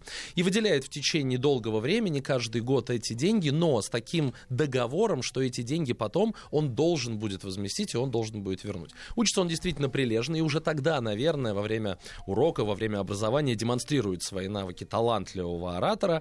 Ну, вот после Казани, где он знакомится с э, политикой, где он начинает увлекаться марксизмом, где он увлек- начинает а, примыкать и начинает знакомиться с большевиками. В общем, путь его а, движется в сторону Томска. Оказывается, он в Томске. И вот здесь, вы знаете, эксперты и э, люди, которые занимаются личностью Кирова, говорят, что ам, обо всем, э, что мы сегодня имеем возможность знать вот об этом периоде, когда он жил в Томске, и его революционной деятельности, нужно относиться аккуратно и с некоторым скепсисом. Почему? Потому что, ну, вообще это была очень серьезная, очень опасная контрреволюционная борьба, направленная на таких людей, как Киров. Ему действительно по-настоящему приходилось там прятаться и скрываться. И о том э, периоде очень мало воспоминаний, но уже после его смерти, где-то в 60-е, в 50-е годы, Выходит целый сборник воспоминаний людей, с которыми он так сталкивался. Уж не знаю, как к ним относиться. Вот я его читал, но это очень любопытно. Вот расскажу одну историю. Значит, вообще, как Киров появился там на трибуне и как его, а, как ему довелось там оказаться. Все началось прости господи, с укуса а, бешеной собакой одной женщины. В общем, какую-то женщину кусает бешеная собака. И а, в поселке под названием Тайга берут машиниста, срочно эту женщину отправляют в Томск, потому что нужно передать ее докторам. Он едет в Томск, оказывается случайно на каком-то собрании, а, тайном партсобрании, где обсуждают, как действовать во время забастовки. И вот один, значит, какой-то молодой деятель э, выступает с трибуны и говорит, мы должны заглушить все паровозы и должны остановить все, уж не знаю, тогда слово локомотивы были или нет, но вот все основные, значит, силы должны заглушить. А этот машинист говорит, ну вот заглушим мы сейчас, и как же мы дальше потом поедем? Они начинают спорить, пускаются в спор. В итоге молодой человек одерживает победу, действительно глушат вот эти вот тягачи, э, большие составы глушат, останавливают. А через три дня этому машинисту нужно возвращаться назад, и ему говорят, поедет с тобой один молодой, с тюком возьмешь его, за него головой отвечаешь, он нам очень ценен. И когда он видит, кто поднимается к нему, значит, в кабину, оказывается, что это тот самый молодой парень. Ну, был это, естественно, никто иной, как Сергей Костриков, или в будущем а, Сергей Киров. И вот они едут, и в течение их движения они, значит, размышляют. Он говорит, ну как вот вы, мол, говорите, нужно остановить поезда? Вот мы сейчас с вами едем, едем, от того, гляди, и заглохнем. А Киров ему говорит, если мы вот типа будем слабость показывать, если не будем, значит, показывать, как мы можем, ничего у нас не получится. В итоге они глохнут несколько раз в дороге, и вместо того, чтобы доехать за там три дня, по-моему, доезжают значительно дольше. Но у Кирова с собой большой тюк какой-то непонятный, вспоминает этот человек. А что у него в тюке? Они останавливаются на какой-то станции, Киров тут же выходит, начинает знакомиться с людьми, начинает им что-то пламенно объяснять, что-то доказывать. Из тюка достает не что иное, как листовки, раздает эти листовки, садится и едет дальше. Есть там даже рассказы про то, что Кирова, значит, на какой-то, вот э, тоже на каком-то выступлении в этой тайге пришлось прятать от э, жандармов, и прятать приходилось чуть ли не переодевая в женское платье, ну, довольно распространенный сюжет. Мгм, Но там да. есть еще один любопытный момент, когда один из тех, кому, как по его воспоминаниям доводилось встречаться, значит, Сергеем Мироновичем Кировым, тогда в тайге, о том, что это Киров, узнал только в 1934 году, когда, собственно, и произошло убийство Кирова. Он прочитал где-то в газете, что вот некто Киров увидел фотографию и понял, что это тот молодой парень, и тогда у него в голове все сошлось. А был он к тому моменту, вот этот вот то ли машинист, то ли какой-то рабочий, значит, вот там станции, он был к тому моменту уже, а, уже в Перми. Вы представляете, как, значит, жизнь э, петляла и крутила. Вот такая история была в Тайге, такая была история в Томске. Дальше жизнь развивается. Говорят, что про тот период томский, что Киров был очень талантливым, а, даже не сказать это инженером, во-первых, он был чертежником, и он сделал подпольную типографию, за которую в тюрьму, кстати, сел на там, почти два года. И он сделал такую тайную типографию, что когда пришли его коллеги, значит, по подпольной работе смотреть, как это сделано, и достаточно достаточно ли надежно, не смогли они отыскать э, эту типографию. Ну и жандармы потом тоже приходили, не смогли отыскать. Но вот еще одна интересная деталь. Киров, когда оказался в тюрьме, первое, что начал делать... Так начал... создал типографию, что ее не могли найти, прикинь. Да, вот Класс. так создал такую типографию, что Это найти... не профессионал. Сергей Да, послушайте, но он в тюрьме, когда оказался, он и там умудрился выпустить газету. Да ладно, Я в не шучу. Он в тюрьме выпустил газету. ну, Есть понятно. фотография, там аккуратно, да, аккуратно, печатными буквами, рукописно написано. В общем, вот пла- пла- пламенный трибун. Недаром, вы знаете, как про него говорили, а, глашатай советского века. Вот так вот его называли. А, Ну, заканчивается его период, дальше приходит время революции, и оказывается он ам, на Кавказе, оказывается он там в Теркской газете, в Тереке. Но вот есть интересная деталь. Вы знаете, я как человек, который ходит в горы, и которому тоже в свое время довелось покорить Эльбрус, и Казбек, с радостью узнал, что Сергей Миронович Киров был страстным и пламенным альпинистом, и на его счету тоже Эльбрус, и тоже Казбек. То есть мог забираться и на такие вершины. Вы еще и альпинист, Александр. Ну, я-то да, но речь сейчас не, не обо мне. Речь сейчас о, о Сергее Мироновиче. Давайте послушаем еще один небольшой отрывок и продолжим вспоминать о Сергее Мироновиче Кирове. Товарищи, я уже говорил, все это великое дело, конечно. Разные стороны нашей работы, разные грани, рисующие громадное, громадное здание нашей социалистической стройки. Основное же, решающее, чему все обязано, это наша коммунистическая партия. И перед ней, и в этом отношении у нас сейчас большие задачи. Я имею в виду вот это партийное, марксистско-ленинское воспитание, учеба. В широком смысле этого слова, товарищ. Это никогда не забывайте. Никогда. И не- вы имейте в виду, вот перед нами проходили представители всех наук, и точных наук, и всяких прочих наук. Все они сейчас как будто бы стараются подвести основоположение своей науки тоже по линии под нашу социалистическую стройку. Это все правильно. Но, товарищи, все-таки самое правильное и самая решающая, и самая определяющая наука нашей успехи – это марксизм.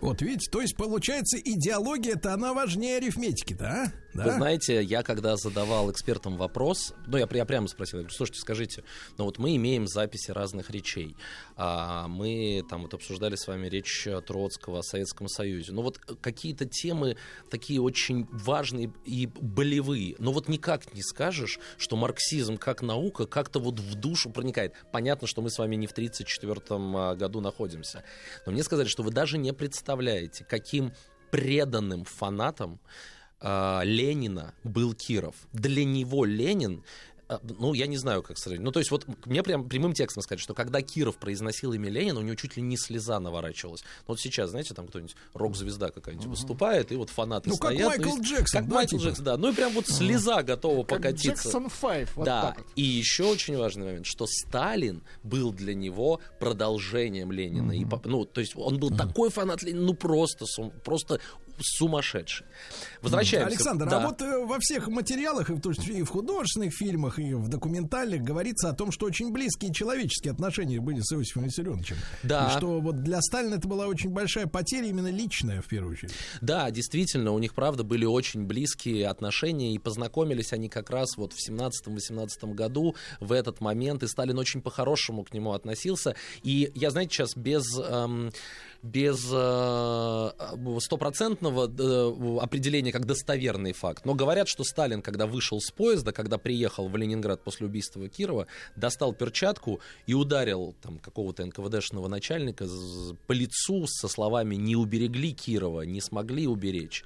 Такая для него это была личная трагедия. Ну, да, да, это, это правда, они были очень близки. И как раз а, он же тоже из Москвы только приехал, они там за несколько дней до этого виделись и были вместе. Он был вхож в его дом, они и дома у Сталина могли Но встречаться. это были именно человеческие отношения, то есть как бы вот химия, как говорит, как говорят женщины. Я, Сергей, не отвечу вам. Думаю, что, думаю, что до определенной степени да. Думаю, что Сталин был способен на химию с людьми в отношениях, но и был способен этой химии лишаться и утрачивать ее. Мне кажется, что путь был таким. Каким был бы путь дальше их отношений, сказать не могу. Но расстались они в связи с трагической гибелью Кирова на высшей точке их э, взаимоотношений, вне всякого сомнения. Вернемся в Терек. А, в Тереке Сергей Киров работает в газете и пишет памфлет под названием «Простота нравов». А, Очень интересная вещь, очень интересная деталь. Этот памфлет интересен с двух точек зрения. Во-первых, это первое произведение, которое он подписывает псевдонимом Киров. А, кстати, как вы думаете, почему он такой псевдоним себе выбрал? Нет версии? Киров. Киров, да. Есть две версии. Одна преобладающая в честь царя Кира. Вот так вот, ни Неплохо, много, ни вот это мало. да. Да, а вторая, что был у него учитель еще, а, еще в Уржуме а, с отчеством Ки- Кирович. И вот в честь него как бы он а, э, себе такой псевдоним взял. Итак, подписывает он впервые Сергей Киров, но что он пишет еще в этом памфлете? А пишет он вот что. Говорит он о том, что люди, которые сегодня заседают в Государственной Думе, а это, простите, 12 год, я оговорился, в 12 году еще, что люди, которые сидят в Государственной Думе, он с иронией говорит о тех, кто считает, что люди эти цвет всей страны и гордость ее, всячески высмеивает эти публичные собрания в виде Государственной Думы в Таврическом дворце, ну и, в общем, по большому счету поносит а, Государственную Думу, которая находится в Таврическом дворце. Почему для нас это важно? Потому что мы сегодня с вами разбираем речь, где Киров, собственно, находится в этом Таврическом дворце. Это хорошая такая петля, любопытная, как мне кажется. Вот ты в 12 году, значит, поносишь, а через 20 лет сам оказываешься на трибуне Таврического дворца перед тысячной аудиторией и держишь ее, срывая аплодисменты. Ну, конечно, нельзя обойти стороной большой этап его в жизни. Это Астрахань. 19 год, он оказывается в Астрахани. а, вернее, как, он оказывается в Москве, просит у власти средств, денег, оружия для того, чтобы сдержать на Кавказе наступление. Но, возвращаясь назад, понимает, что отступление провалено и оказывается в Астрахани. Очень спорный период его жизни, но здесь важно сказать о двух вещах. Что было в Астрахани в 19 году? Это был ТИФ, и это был голод. Ужасный голод и ужасный тиф. Вообще, что такое тиф для того времени? Ну, это просто, это просто невообразимая катастрофа. Это болезнь, которая валила всех э, и вся. А, люди просто падали. Причем, как говорят, что в Красной армии еще как бы неплохо с ней справлялись. Причем историки вот в этом моменте сходятся. В Белой из-за того, что Красной армии достались все административные, а, медицинские, как бы системные учреждения, было легче с этим справляться. Люди умирали на улицах, лежали на улицах, лежали в больницах. А, Был издан указ о борьбе со спекулянтами. Почему? Потому что Астрахань город, где очень много торговцев, и в принципе еда была. Но вот представьте себе Астрахань, а по кромке стоят спекулянты с едой которых вот только ты шагни в Астрахань что-то продавать, тебя тут же схватят и тут же посадят. В общем, голод был ужасный. И в этой ситуации он не боится выступать, он не боится выходить к народу. И в воспоминаниях Хрущева, только у Хрущева, уж не знаю, правда это или нет, есть такой момент, когда он говорит, что Киров однажды в Астрахани вышел перед голодными солдатами, выступил перед ними, и они ушли оттуда, по словам Хрущева, сытыми, не дав им ничего из еды. Есть еще один интересный момент, который происходит э, в Астрахани с Кировым. Об этом вообще практически никто не знает, но в конце 19 века, о, в конце 19 года его арестовывают. А знаете, почему арестовывают? Потому что некто там, а, а, одна дама по... э, э, одна дама по имени, как же ее звали? Нет, сейчас не вспомню, говорит, что без глядя на фотографию Кирова и на личность Кирова и доставая фотографию такого черносотенца иеромонаха Илеодора, говорит, что это одно лицо. Известно вам что-нибудь про иеромонаха Илеодора? Послушайте, это был черносотенский... Он потом убежал за границу. Совершенно там, верно. Убежал, совершенно верно. конфессию, да. Убежал за границу. В 18... Ну, он был черносотенец. В 18 году Дзержинский сделал его товарищем по особым э, поручениям в будущем Волгограде. А, Он эти поручения решал, а потом, да, действительно сбежал за границу. И вот Кирова путают с Илеодором. А Илеодор, он, кстати, очень дружен был еще с двумя такими персонажами. Я не знаю, знаете вы или нет, такой... э, сейчас я скажу, как звали. А, Значит, вот он, э, Илеодор, Труфанов Сергей Михайлович, а были еще такой Митя Козельский и Вася Босоножка. Это... Это да. банда? Это подельники? Да, послушайте, это, послушайте, это продолжатели дела Георгия? Распутина. Это А, вот, Распутина. да, это распутинская, ну, распутинская Свора. линия, Друзья, да, на, этом, свора, на, этом, на, этом, на этой интриге давайте прервемся э, ради новостей. Александр Романов, тренер эффективных коммуникаций, автор телеграм-канала «Чувство аудитории». Пока подпишитесь на этот телеграм-канал. Товарищи! Речь. Дорогие друзья, с нами Александр Романов, тренер эффективных коммуникаций, автор телеграм-канала «Чувство аудитории». Сегодня мы разбираем э, речь э, Сергея Мироновича Кирова в январе 1934 в декабре его уже застрелили в коридорах Смольного. И э, однажды Кирова э, попросили арестовать, да, потому что он похож на Илеодора, вот, который с, э, э, с, так сказать, с людьми с кличками общался. Вот, клички выпали из который, да, который был страшным авантюристом а, и с которым связаны два имени, а, к- которые связаны с именем Распутина. Ну, на самом деле, быстро отпустили Кирова, конечно, никаких претензий к нему не было, понятно, что А никакой он был не похож-то ля- на него Ну, вы знаете, так если посмотреть фотографии того времени, такое ощущение, что там все друг на друга похожи. Да, да, да. Да, ну, наверное, было какое-то сходство. Да, но я думаю, что, слушайте, в любом, э, в любом деле, особенно в Астрахани того периода, врагов найти было несложно. И э, найти людей, которые притянут что-нибудь за уши, тоже было несложно. Но отпускают его. И на самом деле э, успешно э, он свои задачи в Астрахани решает, движется дальше в сторону а, Баку, в сторону Азербайджана. Ну, вот для того, чтобы еще раз как бы вот погрузиться в эмоцию голоса Кирова, давайте его послушаем, потом я расскажу очень интересную историю. Чем больше, чем лучше, чем глубже и культурнее мы подкованы этой самой наукой, которая называется марксизмом и ленинизмом, той науки, которую так с таким величием может воплощать в жизнь наш учитель товарищ Сталин, этой науке мы обязаны всем в основном и решающим. Не думайте, что мы так успешно строим социализм, потому что мы люди смелые, мы, дескать, люди крепкие, мы люди напористые. Это все верно. Но, товарищи, никаким напором законов истории не опрокинешь, если ты их опрокидываешь, так сказать, вообще, а не на, основываясь на положениях точной и твердой науки. Ничего из этого дела не выйдет. То есть, понимаете, Видите, что он он- говорил? как он говорит, да, да, Да. крепкие, Во-первых, он очень, крепкие. очень, очень оригинально говорит, у него очень интересные интонации, очень интересно он слова обыгрывает.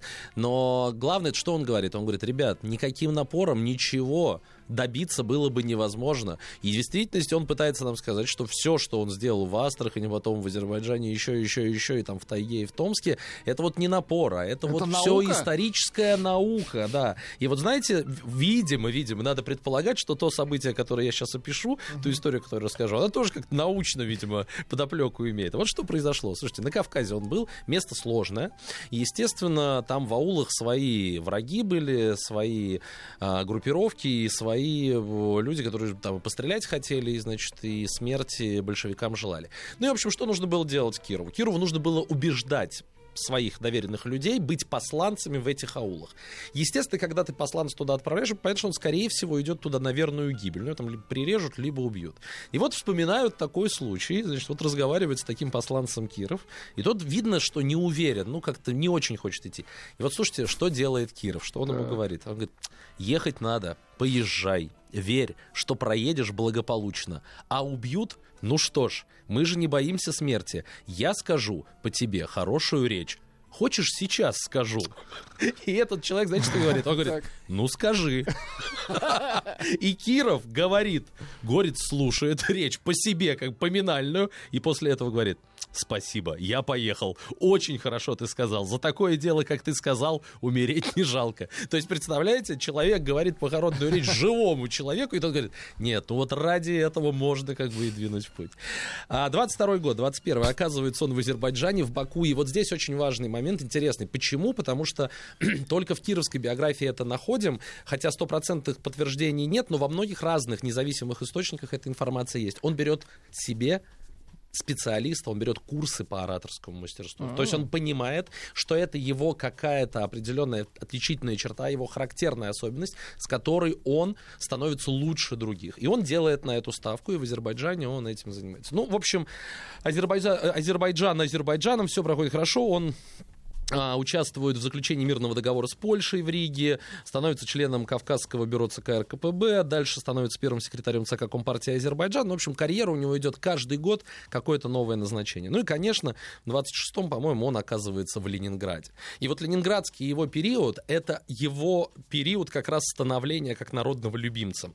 Почему так происходит? С чем это связано? Уж не знаю, в Азербайджане его этому научили или нет. Но, э, во-первых, он приезж... у него феноменальная память на лица. Он приезжает на предприятие и помнит практически каждого рабочего по имени. Он может прийти на предприятие, увидеть рабочего, подойти к нему и спросить, ну как, вопрос-то твой решился или нет? Он, у него феноменальная память, и этим он, конечно, берет. Смотрите, э, очень важный момент, как он принимает решение переодеться и одеться по-другому. На заводе имени Егорова Киров выступал в осеннем пальто, в черной теплой кепке и выглядел настолько заурядно, что егоровцы даже говорили, что многие рабочие представительнее его по внешности. То есть Киров понимал, что с помощью этого он тоже может завоевать доверие народа. А вот, э, э, Александр, Да. а он специально, как говорится, э, так сказать, шмоточки попроще подбирал, потому что помню откровения машинистов. Слушайте, ныне, так сказать, да, ныне да, отъехавших. а, Они а. говорили, что специально перед концертом переодевались в штанишки рваненькие, старые, потертые, а потом выходили, садились в Мерседес и уезжали. Чтобы Нет, привлекать внимание. Слушайте, ну конечно, ну конечно специально, но если ты хочешь завоевать, а, ну, ну конечно специально, ведь готовишь речь, ты То есть специально, Владик, конечно. Владик, то есть Ролекс носить не надо. Не надо, хорошо, снимаем. Не надо. Да, называли, называли Кирова, вот у него была такая, как бы, как это сказать, характеристика, что ли, э, про него говорили «наш».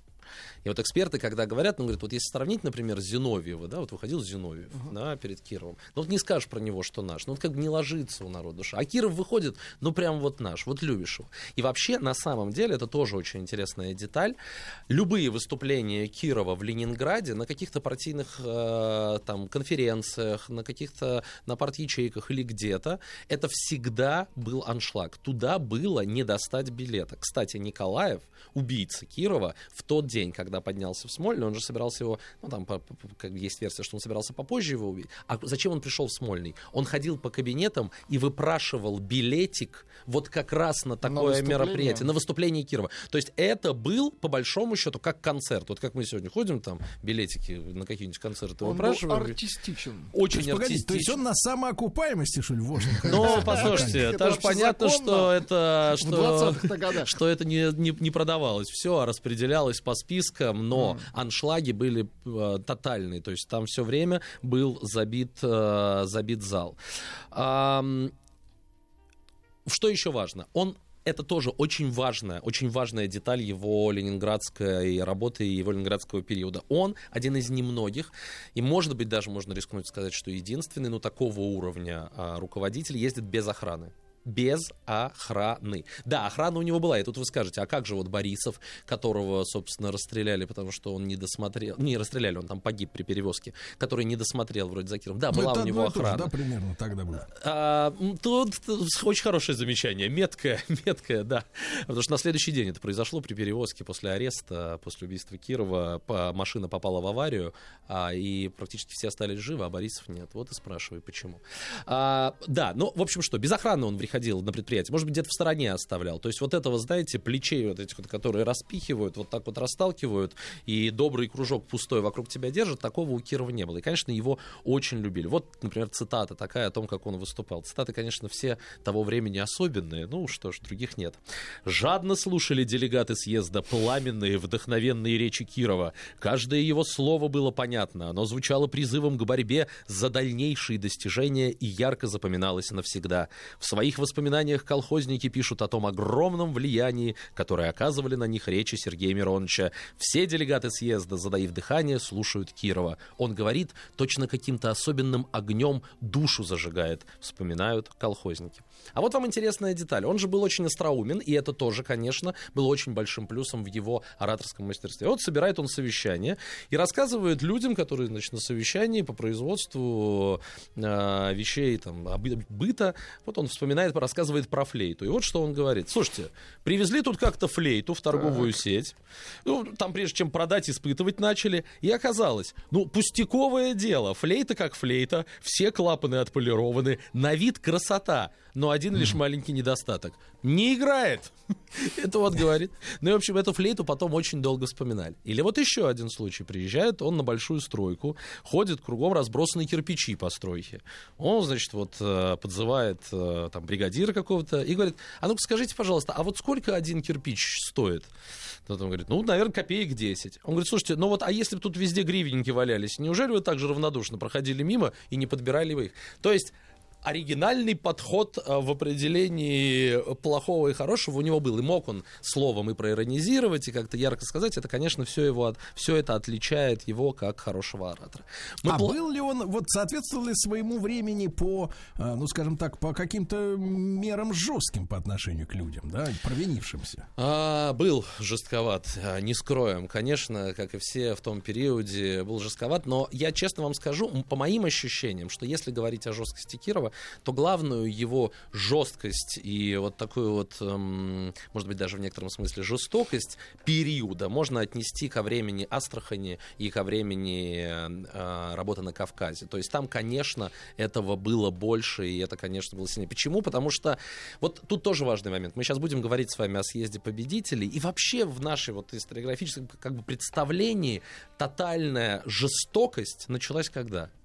По большому счету, после, а, после, после убийства Кирова, когда был дело Ленинградского центра, и дальше, дальше, дальше, дальше, дальше. Но без жестокости в то время было невозможно. И вне всякого сомнения, конечно, без жесткой руки и без умения а, проявлять жесткость, решительность и такую, ну, знаете, конъюнктурную жесткость того периода не обошлось бы. Был, был, скрывать не стану.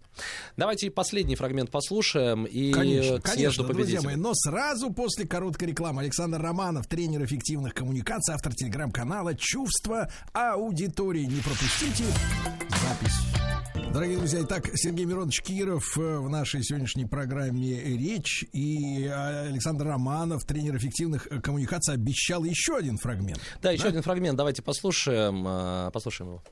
Вы должны знать, что от счастья человечества, о счастье угнетенных, мечтал и болел не только Маркс, Энгельс, Ленин.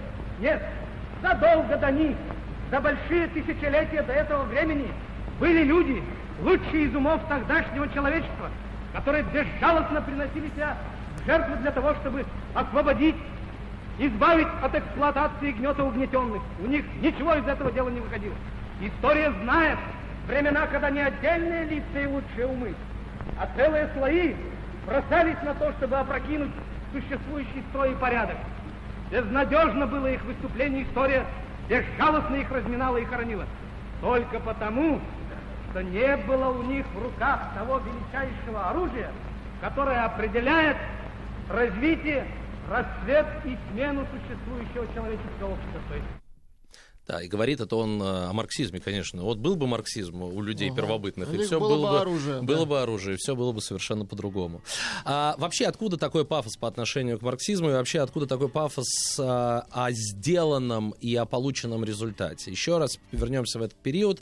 А, совсем скоро начинается 17-й съезд, съезд победителей, конец первой пятилетки, и очень важно было заявить о том, что нам удалось, мы смогли. Вот пять лет назад, в конце 20-х годов, мы сказали, мы попробуем, и у- нас получилось. Здесь промышленность работает. Если вы помните, мы это обсуждали, наверняка вы знаете, перед, как раз перед открытием этого съезда победителей открывается метро, запускают э, стратостат. Одно, второе, третье, все время что-то происходит. То есть демонстрируются промышленные победы. И, конечно, пришло время подвести это все не под просто, ну, как бы какую-то эмоциональную, вот такое вот прорывное желание народа, а под э, настоящую научную базу. И вот так появляется, собственно, марксизм. А, выезжает Киров в Москву, выступает на съезде победителей. Кстати, это вот очень интересная вещь. А, от съезда была такая, ну не традиция, было такое правило, нужно было а, на Красную площадь отправить какого-то спикера, который встретился бы на Красной площади с людьми, которые приветствовали делегатов и участников съезда. Ну, как вы понимаете, кого отправили? Конечно, отправили Кирова. И вот такое воспоминание одного из участников того собрания. Это было в конце января 1934 34-го, несмотря на стужу, Красную площадь заполнили десятки тысяч рабочих, служащих, студентов. Москвичи пришли приветствовать проходящий в то время съезд. На трибуне Мавзолея Ленина руководители партии и правительства, президиум съезда. У микрофона Киров.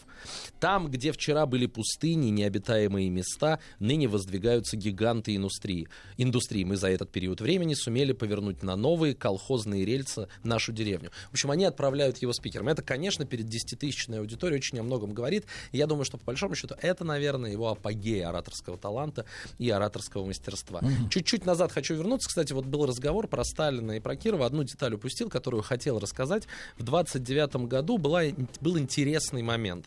А, у Кирова были, ну, как, как у любого человека, особенно в 29-м, когда еще он не так плотно стал, были враги. И, в общем, сфабриковали такое дело, которое вокруг Кирова шло. Он же был в Ленинграде к тому времени. Как вы думаете, по какому поводу? Дело в том, что когда он был в Тереке еще, когда он был на Кавказе, он эм, писал в газеты не поверите, театральные рецензии, потому что не только Ага. любил горы, но любил еще очень театр. Ну, про это все знают, и потому что Мариинский сразу Тут вы его- расходитесь, да, с Сергеем Мироновичем? Мы, да, ну, наверное, да. Рецензий театральных не писал. Расходимся, расходимся. все верно. Так вот, говорят ему, с буржуазной прессой, мол, сотрудничал. Театральные рецензии пописывал. И вот вы спрашивали про Сталина. Сталин тогда вступился, но удивительно, не просто оправдали. Сказали, что, конечно, было ошибочным это со стороны Кирова вот такое дело делать. Признал он свою ошибку, но дело закончили. Кстати, к разговору про жестокость. Что случилось с людьми, которые это дело организовывали? Ну, канули ясно, в лету в течение Александр, года двух Александр, ближайших. но в, от- в оставшееся время, вот смотрите, официальные наши историки, наши уважаемые э, тоже э, докладчики, гости, э, даже не желают рассматривать вот эту историю с рыжей лет- латышкой. Лири- Э, У вас-то как- какое сложилось Давайте так. впечатление, да. И вот этот убийца, он, э, так сказать, действительно из личных соображений, из каких, так сказать, вообще ружей? Давайте так, ну, значит, что происходит? 1 декабря Сергей Миронович Киров выходит из своей квартиры, едет в Смольный, его охранник Борисов как-то спешивается, немножко оттормаживается, пропадает чуть-чуть сзади, остается на втором этаже,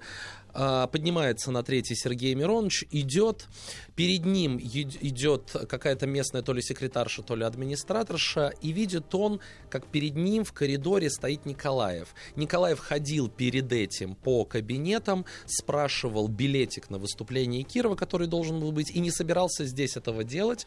Держит руку за пазухой. Почему? Потому что там у него пистолет. Понимает, что, наверное, сейчас лучший момент для того, чтобы это сделать. Проходит вперед, достает пистолет, выстреливает, собирается застрелить на себя, но а, ремонти- э, человек, ремонтирующий свет, стоящий на стремянке, замечает это, бросает молоток. Николаев выстреливает, но не попадает в себя. Молоток ударяет ему. В общем, его удается арестовать. Ну и дальше начинаются разговоры. Кто виноват? Николаев на первом допросе говорит, виноват только я. И как бы нет у меня никаких неподельников и нет у меня никаких сообщников, только я виноват. Но приезжает Сталин, и начинается дело Ленинградского центра. И сразу признается Николай в том, что были у него и сообщники, значит, и помощники. И вот тут уже, значит, там человек 10 расстреливают практически сразу, а потом и еще почти тысячу А в вот течение рыжая-то, года. вот эта рыжая. Да, была рыжая. И говорили, что это жена вот его, и что переводили ее на более высокую должность, и якобы Киров ей симпатизировал. Но есть еще одна версия, которая, скорее всего, которая, скорее всего, больше всего похожа на правду. Что было это личной болью. Это действительно было убийство одиночки Николаева, и это такая, знаете, трагическая довольно история.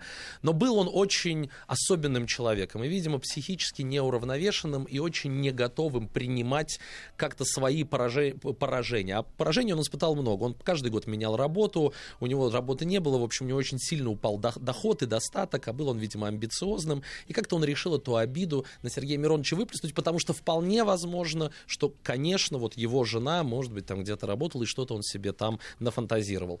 Ну и вот он его убил. Ужасная, трагическая история. Думаю, что было так. Как было на самом деле, не знаю, потому что Хрущев после того, как Сталин размечал, сказал, что это вообще Сталин Кирова убил в коридорчике. Так что не знаем как умер Киров, но то, что он был, это абсолютно точно. Александр Романов, тренер эффективных коммуникаций, автор телеграм-канала «Чувство аудитории». Александр, как всегда, большое спасибо. Спасибо.